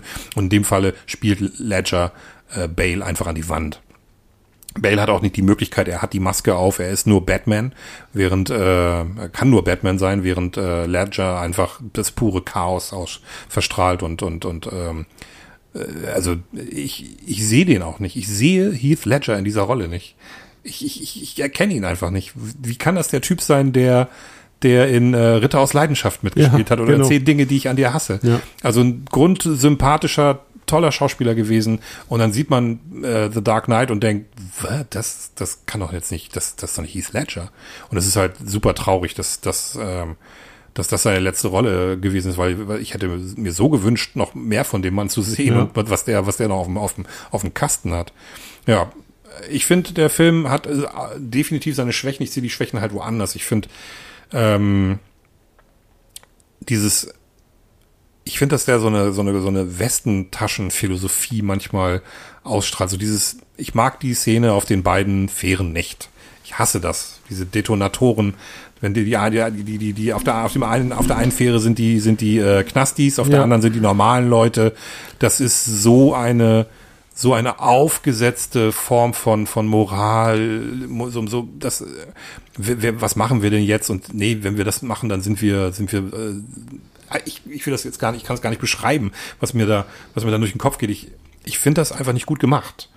Ähm, diese, diese, diese Auflösung, wie sie das dann am Ende machen. Ich finde ich finde das zu, na, wie nennt man denn das? Ähm, zu ähm, Pathetisch. pathetisch, Dankeschön. Das Ja. Wort habe ich gerade Ja. gesucht. Ich, hatte die ganze Zeit Weil- patriotisch im Kopf und denke, nee, patriotisch suche ich nicht, ich suche ein anderes Wort. Und dann patriotisch, nein. Welches Wort suche ich? Ja, genau, danke, pathetisch. Ich finde das fürchterlich pathetisch. Und ähm, ich finde auch äh, diese, dieser Wandel von, von, von Two-Face, der wird mir manchmal, der ist mir auch manchmal ein bisschen zu, zu flott. Das geht mir ein bisschen zu, zu schnell, dass der dann so, so, so wahnsinnig, so schnell, so wahnsinnig wird. Aber insgesamt hat, gibt es einfach ein paar Szenen in dem Film, die so hervorstechen, die so brutal gut sind, dass ich, äh, dass ich auch, auch, auch das Ende nachher, der, der, der wenn, wenn, wenn Batman dann praktisch, ähm, naja, wenn, wenn sie dann beschließen, dass der weiße Ritter wichtiger ist, dass man, dass er das ver, ver, äh, verborgen bleibt, dass er zu Two-Face geworden Ja. ist und dass Batman praktisch so ein bisschen den, der, die Schuld ein bisschen auf sich nimmt und ähm, also das sind schon so ein paar Sachen, ein paar gute Momente und vor allen Dingen die Eröffnungsszene, die ist halt einfach, einfach absolut brillant. Also die kann man, die kann man als eigenständigen Film, äh, Kurzfilm kann man die ja fast sehen, so gut ist das gemacht. Gut. Was haben wir, was äh, hat dann tatsächlich zwischen dem letzten Batman-Film Genau, und ähm, also der letzte Batman-Film, der kam ja dann ein bisschen später. aber Genau, dazwischen kam kam dann in, in, genau, Inception 2010. Ja, was kann man zu Inception sagen? Also ähm, ich habe ihn damals im Kino gesehen Mhm. und ich war begeistert. Und ähm, wir hatten das auch schon gerissen, was ich auch nicht nachvollziehen konnte, weil, weil ganz viele Leute haben gesagt, oh, da muss man tierisch aufpassen, sonst kann man dem Film nicht folgen. Nein. Und ich bin da raus und dachte mir so, äh, nee. Also ähm, ich hatte jetzt keine. Probleme, dem Film zu folgen. Also ähm, Es wird im Grunde genommen fast, fast an, an, an so einem Farbschema erklärt, auf welcher Traumebene man sich gerade befindet. So, das ist so, das war wirklich nicht so schwer. Nee, in, insofern, aber ein guter Film mit einer auch Wahnsinnsbesetzung, wie ich finde. Also, ähm, und ich mag ja auch sehr Marion Cotillard, die, ähm, Ja, die mag er auch gerne, ja. ja, Die genau, spielt ja gleich im nächsten Film wieder mit. richtig, ja. Ähm, ja, was kann man zu dem Film sagen? Man musste, glaube ich, einmal gesehen haben, um, um ähm, also Ja. er bereichert das Genre schon, finde ich. Insgesamt. Also der Film lässt mich auf eigenartige Weise kalt. Also ich finde den Film, ich fand den noch nie großartig, ähm, aber ich respektiere äh, den Ansatz und finde, das ist ein gut gemachter Actionfilm. Äh, super geile Szenen da drin. Also diese, ähm, diese, diese, äh, wenn der Raum sich dreht äh, Ja. und und ähm, äh, Joseph, ähm, Dings hier, der Charakter von Joseph Gordon Levitt oder Lewitt oder wie er heißt, ähm, da gegen den Typen kämpft, also absoluter Wahnsinn. Äh, da haben sie ja tatsächlich einen ganzen Raum also so praktisch genommen, also haben so einen, und den, den sie aufgehängt haben und der, der hat sich wirklich gedreht. Ja. Das ist halt toll und ähm, ich finde diese Szene dann nachher am Ende, ähm, ist das am Ende mit dem, äh, was im Schnee dann spielt, da wo Ja, die diese Festung da einnehmen, das hat alles so, auch so, so eine James Bond-Elemente, Ja, die stimmt, ich halt ja. ziemlich cool finde. Aber es, aber der Film lässt mich auf eigenartige Weise äh, kalt. Also das ist nie so, dass ich den gucke und denke, boah, wie krass geil ist das. Es sind doch immer so kleine Elemente, die mich so ein bisschen stören. Ähm, auch wieder ein bisschen viel Erklärung. Äh, da wird ein paar Sachen wär, könnte man einfach ein bisschen mehr im Dunkeln lassen. Ähm, was natürlich ganz geil ist und was viele sehr unbefriedigend finden, ist, dass am Ende keiner weiß, ist das vielleicht jetzt ein Traum von Cobb, also Ja. von von von äh, DiCaprio. äh, DiCaprios Charakter Mhm. oder oder oder ist das die Realität? Wo sind wir hier gerade? ja. Das ist natürlich ganz geil. Genau, also ich finde, das Ende entlässt dann ähm, entsprechend und ähm, mir hat das Ende sehr gut gefallen, dass es nicht aufgelöst wird. Ja, ich mag sowas eigentlich auch. Ja. Also ich, ich kann äh, mit diesem mhm. Wie, äh, wie geht denn das jetzt auf? Was denn? Was ist denn da nu? Das, das, das, das kann ich überhaupt nicht nachvollziehen, ja. weil ich finde das, finde dieses Mysterium einfach total geil, dass man, das Ding dreht sich und bevor er umfällt oder eben nicht umfällt, ja. ist der Film vorbei. Ja. Großartig. Also das finde ich halt einfach, das ist wirklich ein geiles äh, Stilmittel, wo, wo, wo uns der Regisseur so ein bisschen den, den, den Mittelfinger zeigt, so, wo er sagt, so ja, pass mal auf, den Rest kannst du dir jetzt mal selber mhm. denken. Genau. Sehr, sehr cool. Also ein guter Film. Wie gesagt, ja. möchte ich nochmal sagen, ich bin hier, ich bin kein Nolan-Hater. Äh, ich komme, ich finde find ihn nur halt manchmal ein bisschen überbewertet. Ich finde den Hype um seine Filme manchmal ein bisschen, bisschen zu, zu, zu strong. Ich finde, er macht gute Filme, aber Inception ist ein, ist ein, ist ein guter Actionfilm für mich, der aber eben nicht in irgendwelchen Top-Listen auftauchen würde. Im Gegensatz zu The Prestige. Ja. Genau. Was folgt dann? Dark Knight Rises 2012? Ja, der schwächste Batman-Film. Ja, der schwächste Batman-Film. Und wie ich ja vorhin auch schon mal erwähnt hatte, ähm, Nolan hatte ursprünglich gesagt, so nach, nach Dark Knight sei auch, also das war nicht wirklich als Trilogie angelegt, so, ne? Also, und, ähm, und er hat gesagt, wenn er eine gute Geschichte bekommt, ähm, die dann, die er dann auch mit seinem Bruder zusammen und ich glaube, ähm, diesem äh, Comicbuchautoren zusammen geschrieben hat.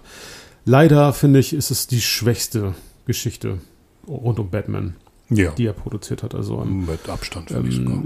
Klar, über den Cast brauchen wir nicht weiter, haben wir uns schon, ähm, der Cast ist trotzdem gut, aber ich finde, ähm, Batman bleibt in dem Film blass. Ich finde, die, die ganze Geschichte wirkt etwas, also für mich, äh, ja, unausgegoren. Ich habe hab den Film gesehen und dachte mir so, ja, war jetzt, war jetzt okay, aber dass ich, dass ich sagen muss, oh, was für ein geiler Superheldenfilm, nee, also. Nö. Also ich finde auch, dass äh, Bane jetzt nicht der super gut. Also das, das, der, ja, der, der hat natürlich mit dem Problem zu kämpfen, dass er vorher Heath Ledger als äh, Joker ja, im Film irgendwie als klar. Bösewicht hatte und da wird dann mit natürlich äh, zwangsläufig verglichen und äh, da, da kann der Charakter Bane schon nicht mithalten und dann kann vor allen Dingen auch Tom Hardy damit nicht mithalten. Also Erstmal das und, und dann äh, hat er halt noch eine Maske auf. Ne? Das ist natürlich dann auch noch. Man versteht ihn kaum. Und man versteht ihn kaum. Ähm, ja, und ich, aber ich finde auch die, die Bilder, ähm, das wirkte alles so generisch. Es wirkte nicht irgendwie, also es hat mich nicht mitgenommen, also nicht geflasht, sagen wir mal so. Also es wirkte halt wie ein, wie ein Superheldenfilm. Und ähm, ich hatte so oder habe so den Eindruck, vielleicht war es auch einfach eine Fleißarbeit von Nolan. Die, Leute wollen nochmal einen dritten Teil, die Studios wollen es, weil es eine Menge Geld einspielt, also machen wir nochmal was. So. Und schließen das damit dann aber auch ab. Ja, ich weiß es nicht. Also kann schon sein, das hat ja, die haben auch nicht Kohle eingespielt. Ja. Und äh, ja, ich mochte den auch nicht so. Also ich finde auch, dass ein paar Ungereimtheiten in dem Film sind, wenn die Polizisten da irgendwie unter in der U-Bahn eingesperrt werden. Wie lange sind die da unten drin? Kann man da nicht irgendwas machen, um die ja. da mal vorher rauszuholen? Das ist super unlogisch. Ähm, also das fand ich richtig dämlich. Ich glaube, die sind drei Monate unten eingesperrt oder so. Ja, also Und die, die Stadt hat keine Polizei. Also da hätte doch die Regierung mal längst die Nationalgarde oder sowas vorbeigeschickt. Also wie äh, übermächtig ist denn da diese Armee, die Bane da bitte sehr gerade aufgestellt hat. Also das, das, das ist, hat alles nicht wirklich Hand und Fuß. Ich finde auch den Twist am Ende nicht so geil. Äh, und dieses Ende dann mit der Atombombenexplosion und dann der, ja. das, das ganze, ganz am Ende mit Michael Caines Charakter. Boah, ich weiß nicht, das ist auch so ein bisschen kitschig und so ein bisschen komisch. Ich, ich mochte ihn auch nicht so gerne. Ähm, nee, also hab den auch ein paar Mal gesehen jetzt und, und, und werd mit dem Film nicht so warm. Ja. Da sind die ersten beiden deutlich besser. Ja, auf jeden Fall. Gut, kommen wir 2014 zu Interstellar. Interstellar.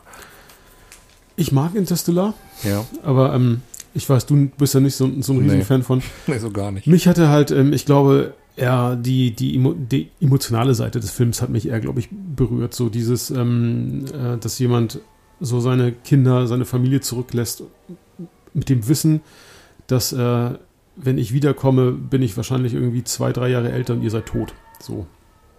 Ähm, Beziehungsweise es klärt sich im Film ja, im Film wird es ja sogar noch viel, viel äh, krasser da. Ne? Also damit rechnen sie ja gar nicht, dass es dann so krass ist. Genau, ja. Und ähm, das, also die Seite des Films hat mich sehr berührt. Ähm, letztlich die, äh, ich sag mal, actionorientierte Seite des Films, womit ich denke, ja, meh, also ähm, Matt Damon jetzt als, als äh, quasi, kann man sagen, böser Wissenschaftler ist er gar nicht, der will ja nur weg. Also, ähm, Ja, aber das ist äh, mein großes Problem mit dem Film. Warum äh, arbeitet er nicht einfach mit allen zusammen und kommt mit denen gemeinsam weg? Wird das irgendwie im Film erklärt? Ich habe das nicht verstanden. Äh, Ich, ich finde diese, dieses, es wird, kommt irgendwie nicht so rüber. Der ist jetzt so verrückt, dass er alle anderen tötet, damit er alleine zurückfliegen kann.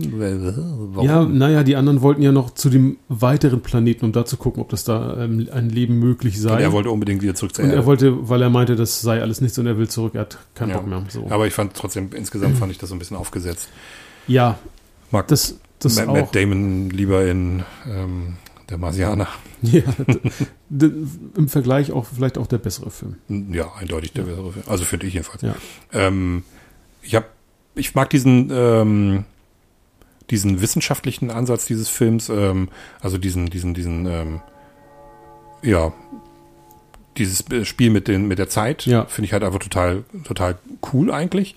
Ähm, und mich hat aber diese emotionale Ebene daher so ein bisschen, bisschen rausgebracht. Also das war mir zu, zu tränenschwer. Also und, und, das Ende nachher finde ich ganz fürchterlich. Ähm, der Film hat ja, also in dem Film äh, orientiert er sich ja dann auch wieder ganz offen bei Kubrick und bei 2001, äh, was so die Bildsprache in ganz vielen Momenten angeht und erreicht aber in meinen Augen halt nie so diese diese Tiefe äh, von von von 2001 und auch eben dieses Mysterium versucht es aber am Ende halt mit diesem Ja, mit dieser Botschaft aus aus dem schwarzen Loch. aus dem schwarzen Loch dann Genau. irgendwie das oh das fand ich ganz schlimm also das ist das wie ich finde das schlechteste Ende eines eines äh, Nolan Films Ja, und da bin ich, da bin ich leider bei dir. Und ähm, Das genau, ganz- also das Ende, vom Ende Ende. war ich auch wirklich enttäuscht. Also es war, hat mich nicht. nee, ja. das hat mich äh, ich fand's kitschig und ähm, und auch und, und ein bisschen doof also wer wer das Ende kennt wir müssen da jetzt nicht irgendwie das, diese Botschaft die er da praktisch über die Bücher in der Bibliothek da irgendwie an seiner Tochter sendet, das ist so, nein, nein, nein. Also kann ja sein, dass das Leute abgeholt hat. Also natürlich hat das Leute abgeholt, aber ich fand es ganz fürchterlich. Und ich habe den Film wirklich auch nur einmal gesehen, weil, weil mich das irgendwie abgeschreckt hat. Mich hat das irgendwie nicht. Ähm, ich bin auch kein großer Fan von Matthew McConaughey, muss ich sagen. Ähm, also danach jetzt mehr als äh, damals, also als der aktuell war, 2014, fand ich, äh, dachte ich so, hä, wer spielt da? Matthew McConaughey? So, wieso das denn? Aber seitdem äh, ist er, also vorher war er ja eher so als ähm, Sunny Boy. Rom-Com, Sunny Ja. Boy, Ja. Surfer-Dude äh, irgendwie bekannt und äh, ähm, seitdem sieht man ja mal, der kann auch anders und der kann wirklich sehr gut anders. Ja, Dallas Buyers Club, äh, Gentleman Ja. jetzt von Guy Ritchie. Also ich finde, Ja, äh, ja. mittlerweile hat sich wirklich. Äh, Genau, also ja, ich habe auch meine Meinung über den total Ja. revidiert und deswegen müsste ich mir den Film vielleicht einfach nochmal angucken, weil ich bin damals mit einem mit mit mit mit diesem Gedanken reingegangen, ich will Matthew McConaughey nicht Ja. in so einer Rolle sehen, das interessiert mich überhaupt nicht, ich mag den nicht so. Ich denke nur an Herrschaft des Feuers. Oh Gott, ja. Ja, stark. Ja, Übrigens auch mit Christian Bale. Ja, genau. Genau. Naja, gut, also ich persönlich finde ihn nicht so, nicht so prall, aber äh, kommen wir zum nächsten. Ja, das wäre dann äh, tatsächlich 2017 Dunkirk. Da ist äh, das erste Mal, dass wir mit, ähm, mit äh, Nolan äh, uns mal auf äh, realistisches Ja. Gelände begeben. Also das ist ein, ein Stoff, der im Zweiten Weltkrieg stattfindet. Und äh, es geht um die Evakua äh, Evakuation. Evakuierung. Die Evaku Evakuation. Hallo, vielleicht wird es langsam Zeit, dass wir zum Ende kommen. Ja. Ich dachte, unser, unser Podcast wird kürzer als beim letzten Mal, aber wir, wir steuern schon wieder auf anderthalb Stunden zu. Ähm, die Evakuierung von Dünkirchen ja, äh, im Zweiten Weltkrieg. Die britische Armee. Äh, genau, wird ausgeschifft ähm, und ähm, äh, genau, die Deutschen oder äh, die Wehrmacht verzögert ähm, aus heute ja bisher immer von Historikern immer noch umstrittenen Gründen. Also ähm, theoretisch hätten sie den Sack zumachen können, haben sie Ja. nicht gemacht. Und es geht dann tatsächlich um die ähm, Evakuierung der, hat es schon gesagt, der britischen und auch Teil, Teile der französischen Truppen. Und, ähm, und- und diesen Kessel, in dem die da sind. Und ähm, das, finde ich, hat er sehr eindrücklich bebildert, wie ich finde. ja, die Bilder sind wieder der Ja. absolute Wahnsinn. Ja. Also das ist, äh, ich würde sogar sagen, das ist bisher einer der bildgewaltigsten Filme, Ja. die er gemacht hat. Ich bin mit dem Film auch nicht hundertprozentig warm geworden, weil mich ein paar Sachen gestört haben. Ähm, aber was toll ist, ist halt, wenn man irgendwann auf den Trichter kommt, äh, dass da, dass der, dass er da wieder mit, der, mit den Zeitebenen spielt. Dass er, die eine Geschichte äh, läuft über einen Tag, die Ja. Geschichte läuft über eine Stunde, also eine Stunde, einen Tag und ähm, eine Woche. Ja, ich glaube, die, So die glaub ich, ne? gesamte Evakuierungs Die gesamte Evakuierungsgeschichte läuft Ja. über eine Woche. Das Flugzeugding ist dauert eine Stunde, Ja. glaube ich. Und was ist der ganze Tag? Das- Das, das, mit den Schiffen, ne? Ja, ja Wenn genau. die Schiffe untergehen, Ja. das, oder das Schiff untergeht. Ähm, und das, wenn man, das muss man erstmal kapieren, so, dass, dass, dass, äh, dass, dass, dass man sich da auch wieder auf unterschiedlichen Zeitebenen Ja. bewegt. Und das ist natürlich meisterhaft gemacht, das ist wirklich gut. Ähm, mich hat, mich hat ein bisschen gestört und ich glaube, das hat, äh, wenn, wenn jemand den Film geguckt hat, der damals dabei war, der wird wahrscheinlich auch gesagt haben, ja, so war es aber leider nicht.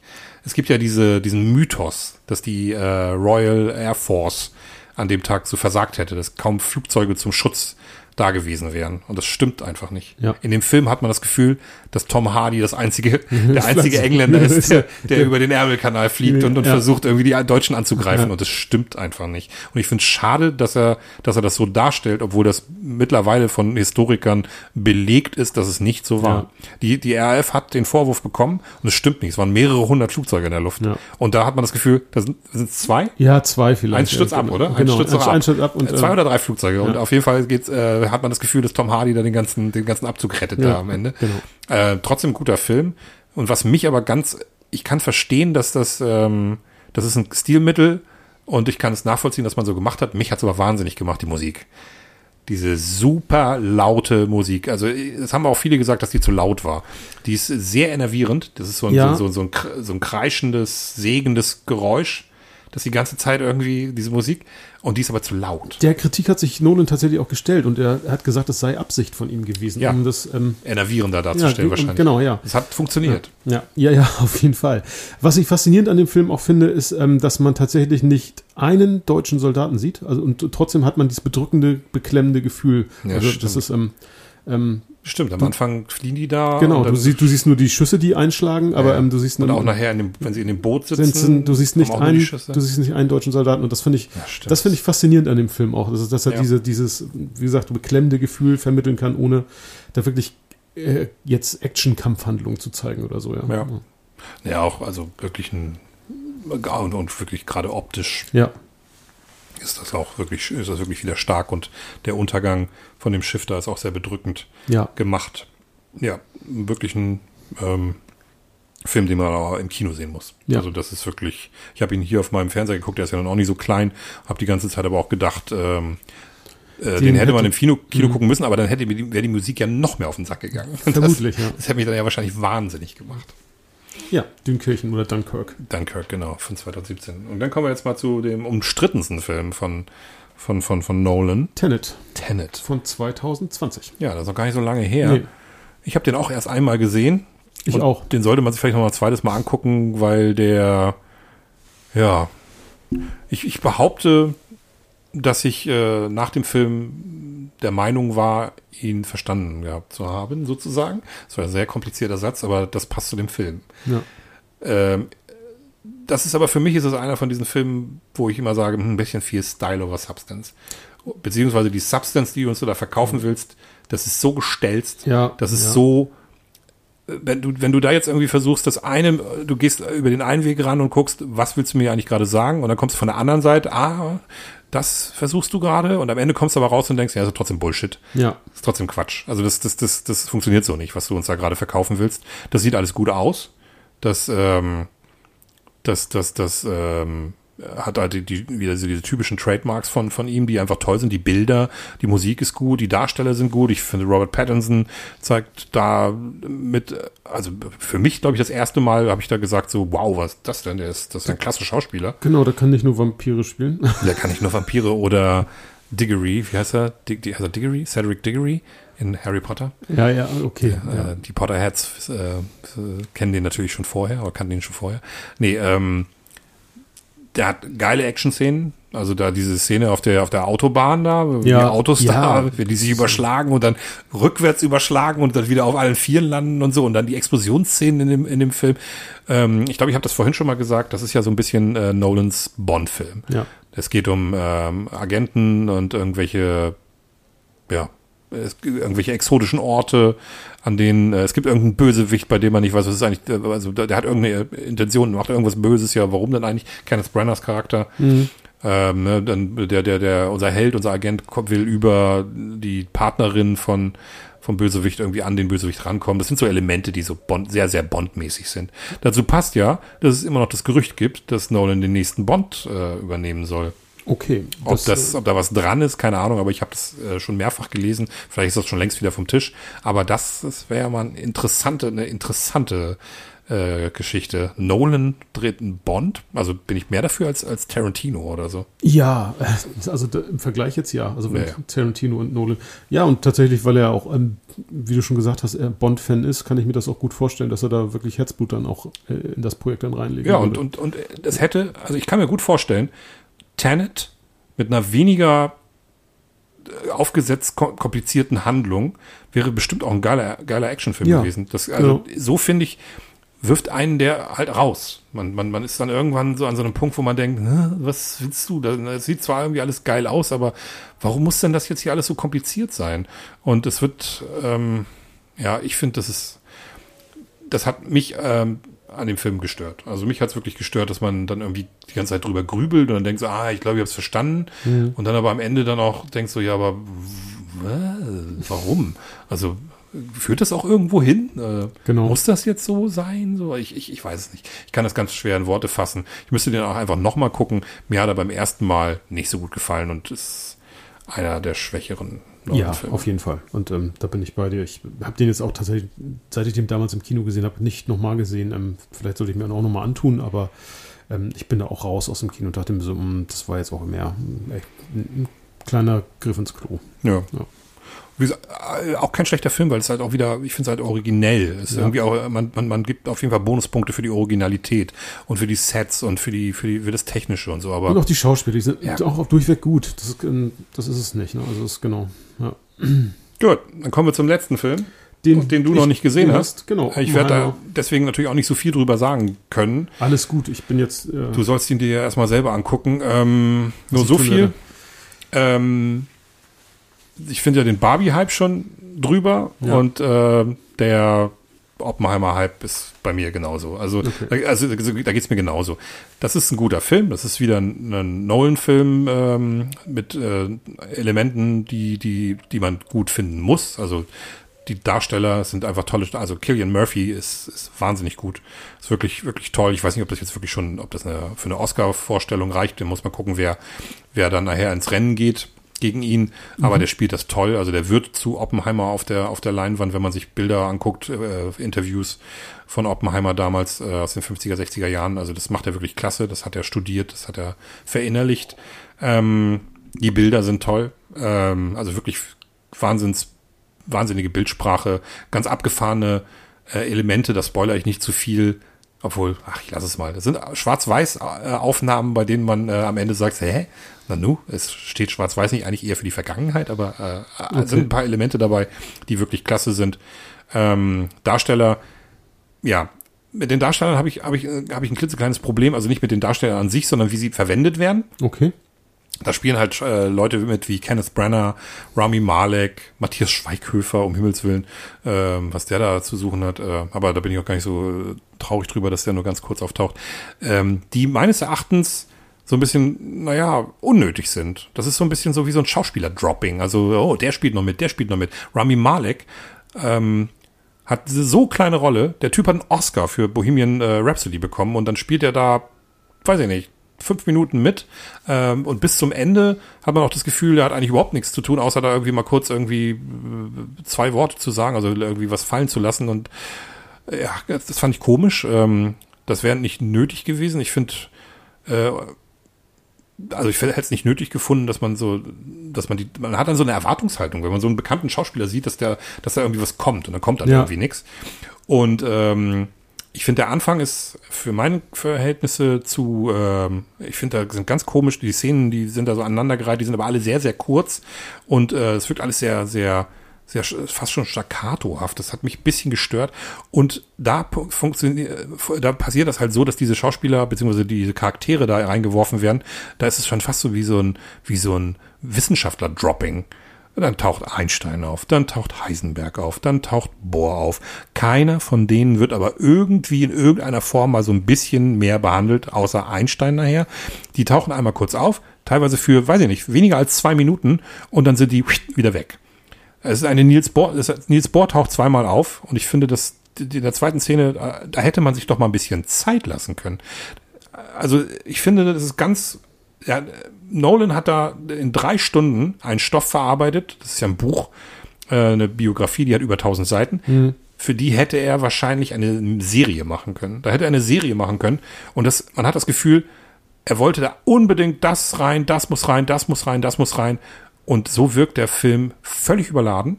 Und ähm, man wünscht sich, er hätte einigen Charakteren mehr Zeit gegeben und dafür andere einfach mal weggelassen. Dass man einfach mal so ein bisschen geschnitten hätte, gesagt hätte, pass auf, der Film darf gerne drei Stunden dauern. Das ist ja interessant, was du hier gerade erzählst. Aber ist das hier nicht alles ein bisschen holter die Polter? Gerade die weiblichen Figuren, das ist ähm, eigentlich eine Katastrophe. Das Gene Tadlock, äh, auf die Art und Weise, wie die da irgendwie rüberkommt, das ist also ein bisschen schade. Das ist, ähm, du schneidest dann ein Thema oder hast es ähm, was angesprochen, was, was ich im Vorfeld mir auch schon gedacht habe. Ich, ich, ich habe eben auch gelesen, ähm, dass diese Biografie, dass die ähm, so umfassend ist. American und, äh, Prometheus. Genau, und, und habe hab mir dann auch gedacht, ähm, wäre das nicht schlauer, dass er, weiß ich nicht, in, in, eine zehnteilige Serie zu verpacken, wo du dann irgendwie pro Folge irgendwie 50 Minuten hast, da einfach mehr Raum hast, weil die, die, die, Geschichte, soweit ich weiß, wird ja auch über Dekaden erzählt, ne? Ja, ja, ne, genau. Alles vorm Manhattan-Projekt, also wie er so äh, Student, er ist noch als Student okay, sogar. Ja. Mhm. Und das hätte man zum Beispiel, also meines Erachtens hätte man das zum Beispiel gepflegt weglassen können, also diese Studentenzeit. Also da wird, sind auch ein, zwei Elemente dabei, die ganz, ganz interessant sind, aber äh, die so, naja, so, so, so, eine, so eine innere Zerrissenheit irgendwie auch widerspiegeln. Ähm, es sind so ein paar Sachen dabei, die, die hätte ich mir gewünscht, dass die ein bisschen mehr ausgeführt werden und andere dafür vielleicht sogar komplett wegkommen. Und es ähm, er, er, er schneidet alles so ein bisschen an. Und ähm, man hat am Ende ist man eigentlich total ratlos. Ja, schon. Man, man bekommt auch irgendwie so Geschichtsdaten einfach so hingeworfen, mhm. wenn man davon noch nie was gehört hat. Dann ähm, dann hat man, also wenn man nicht weiß, was die McCarthy-Ära eigentlich war, dann hat man ein Problem damit, dann zu verstehen, was da gerade irgendwie passiert. Und äh, ich will auch gar nicht, dass mir alles erklärt wird. Um Himmels Willen habe ich vorhin als Kritikpunkt bei ihm ange, ange, äh, äh, angesehen, äh, warum mich manche Filme halt nicht so abholen.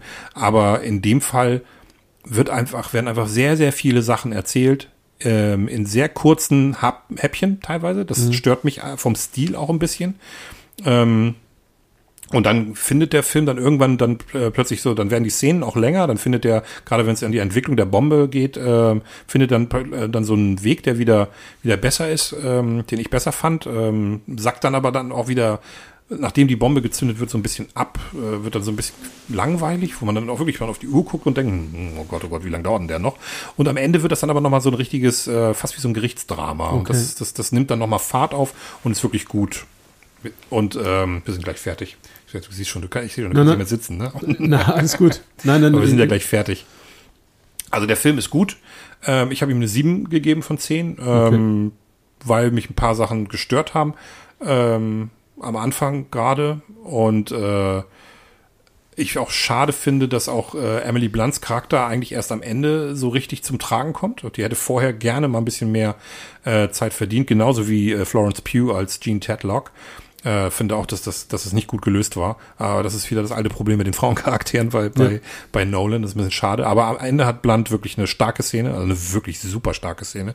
Sie ist so ein bisschen der, also Oppenheimer wirkt so ein bisschen, ne? ja genau, mhm. Emily Blunt spielt seine Ehefrau, äh, Oppenheimer wirkt ja manchmal wie so, ein, wie so ein kleiner Roboter eine Zeit lang und sie hat so ein bisschen so, sie ist so ein emotionaler Anker, ja. der am Ende dann auch irgendwie so, so, so wie so ein, wie so ein Superheld zur Seite springt, das, das war, das war super. Ähm, insgesamt äh, ein guter Film, aber stilistisch hätte, hätte man da noch ein bisschen mehr rausholen können, indem man einfach ein bisschen so ein paar Sachen eingedampft hätte und andere Sachen dafür okay. ein bisschen in die Länge gestreckt. Ja, aber trotzdem eine Sehempfehlung äh, im, im Kino angucken. Allein die, der, der, der, der Test in, äh, in der Wüste von New Mexico ist äh, schon krass gemacht. Okay. Und es ist auch, äh, das habe ich mir sagen lassen, ich selber bin da nicht so informiert, aber der ist, äh, der Film ist sehr nah an der Realität. Und ähm, die also ein paar Sachen werden ein bisschen überhöht, aber äh, trotzdem wohl sehr, sehr nah an der Realität. Gut, wir sind jetzt bei einer Stunde und 40 Minuten. Wir wollten ja. aber noch unser Ranking noch mal ganz kurz machen. Genau, das können wir auf jeden Fall denn, tun. Das ist dann wie auf der 3. Der drittbeste Film von Nolan für der, dich. Also bei, für mich der drittbeste Film äh, Oh, warte, nee, der, der Top, Top. Ach da, doch, ähm, ist Memento.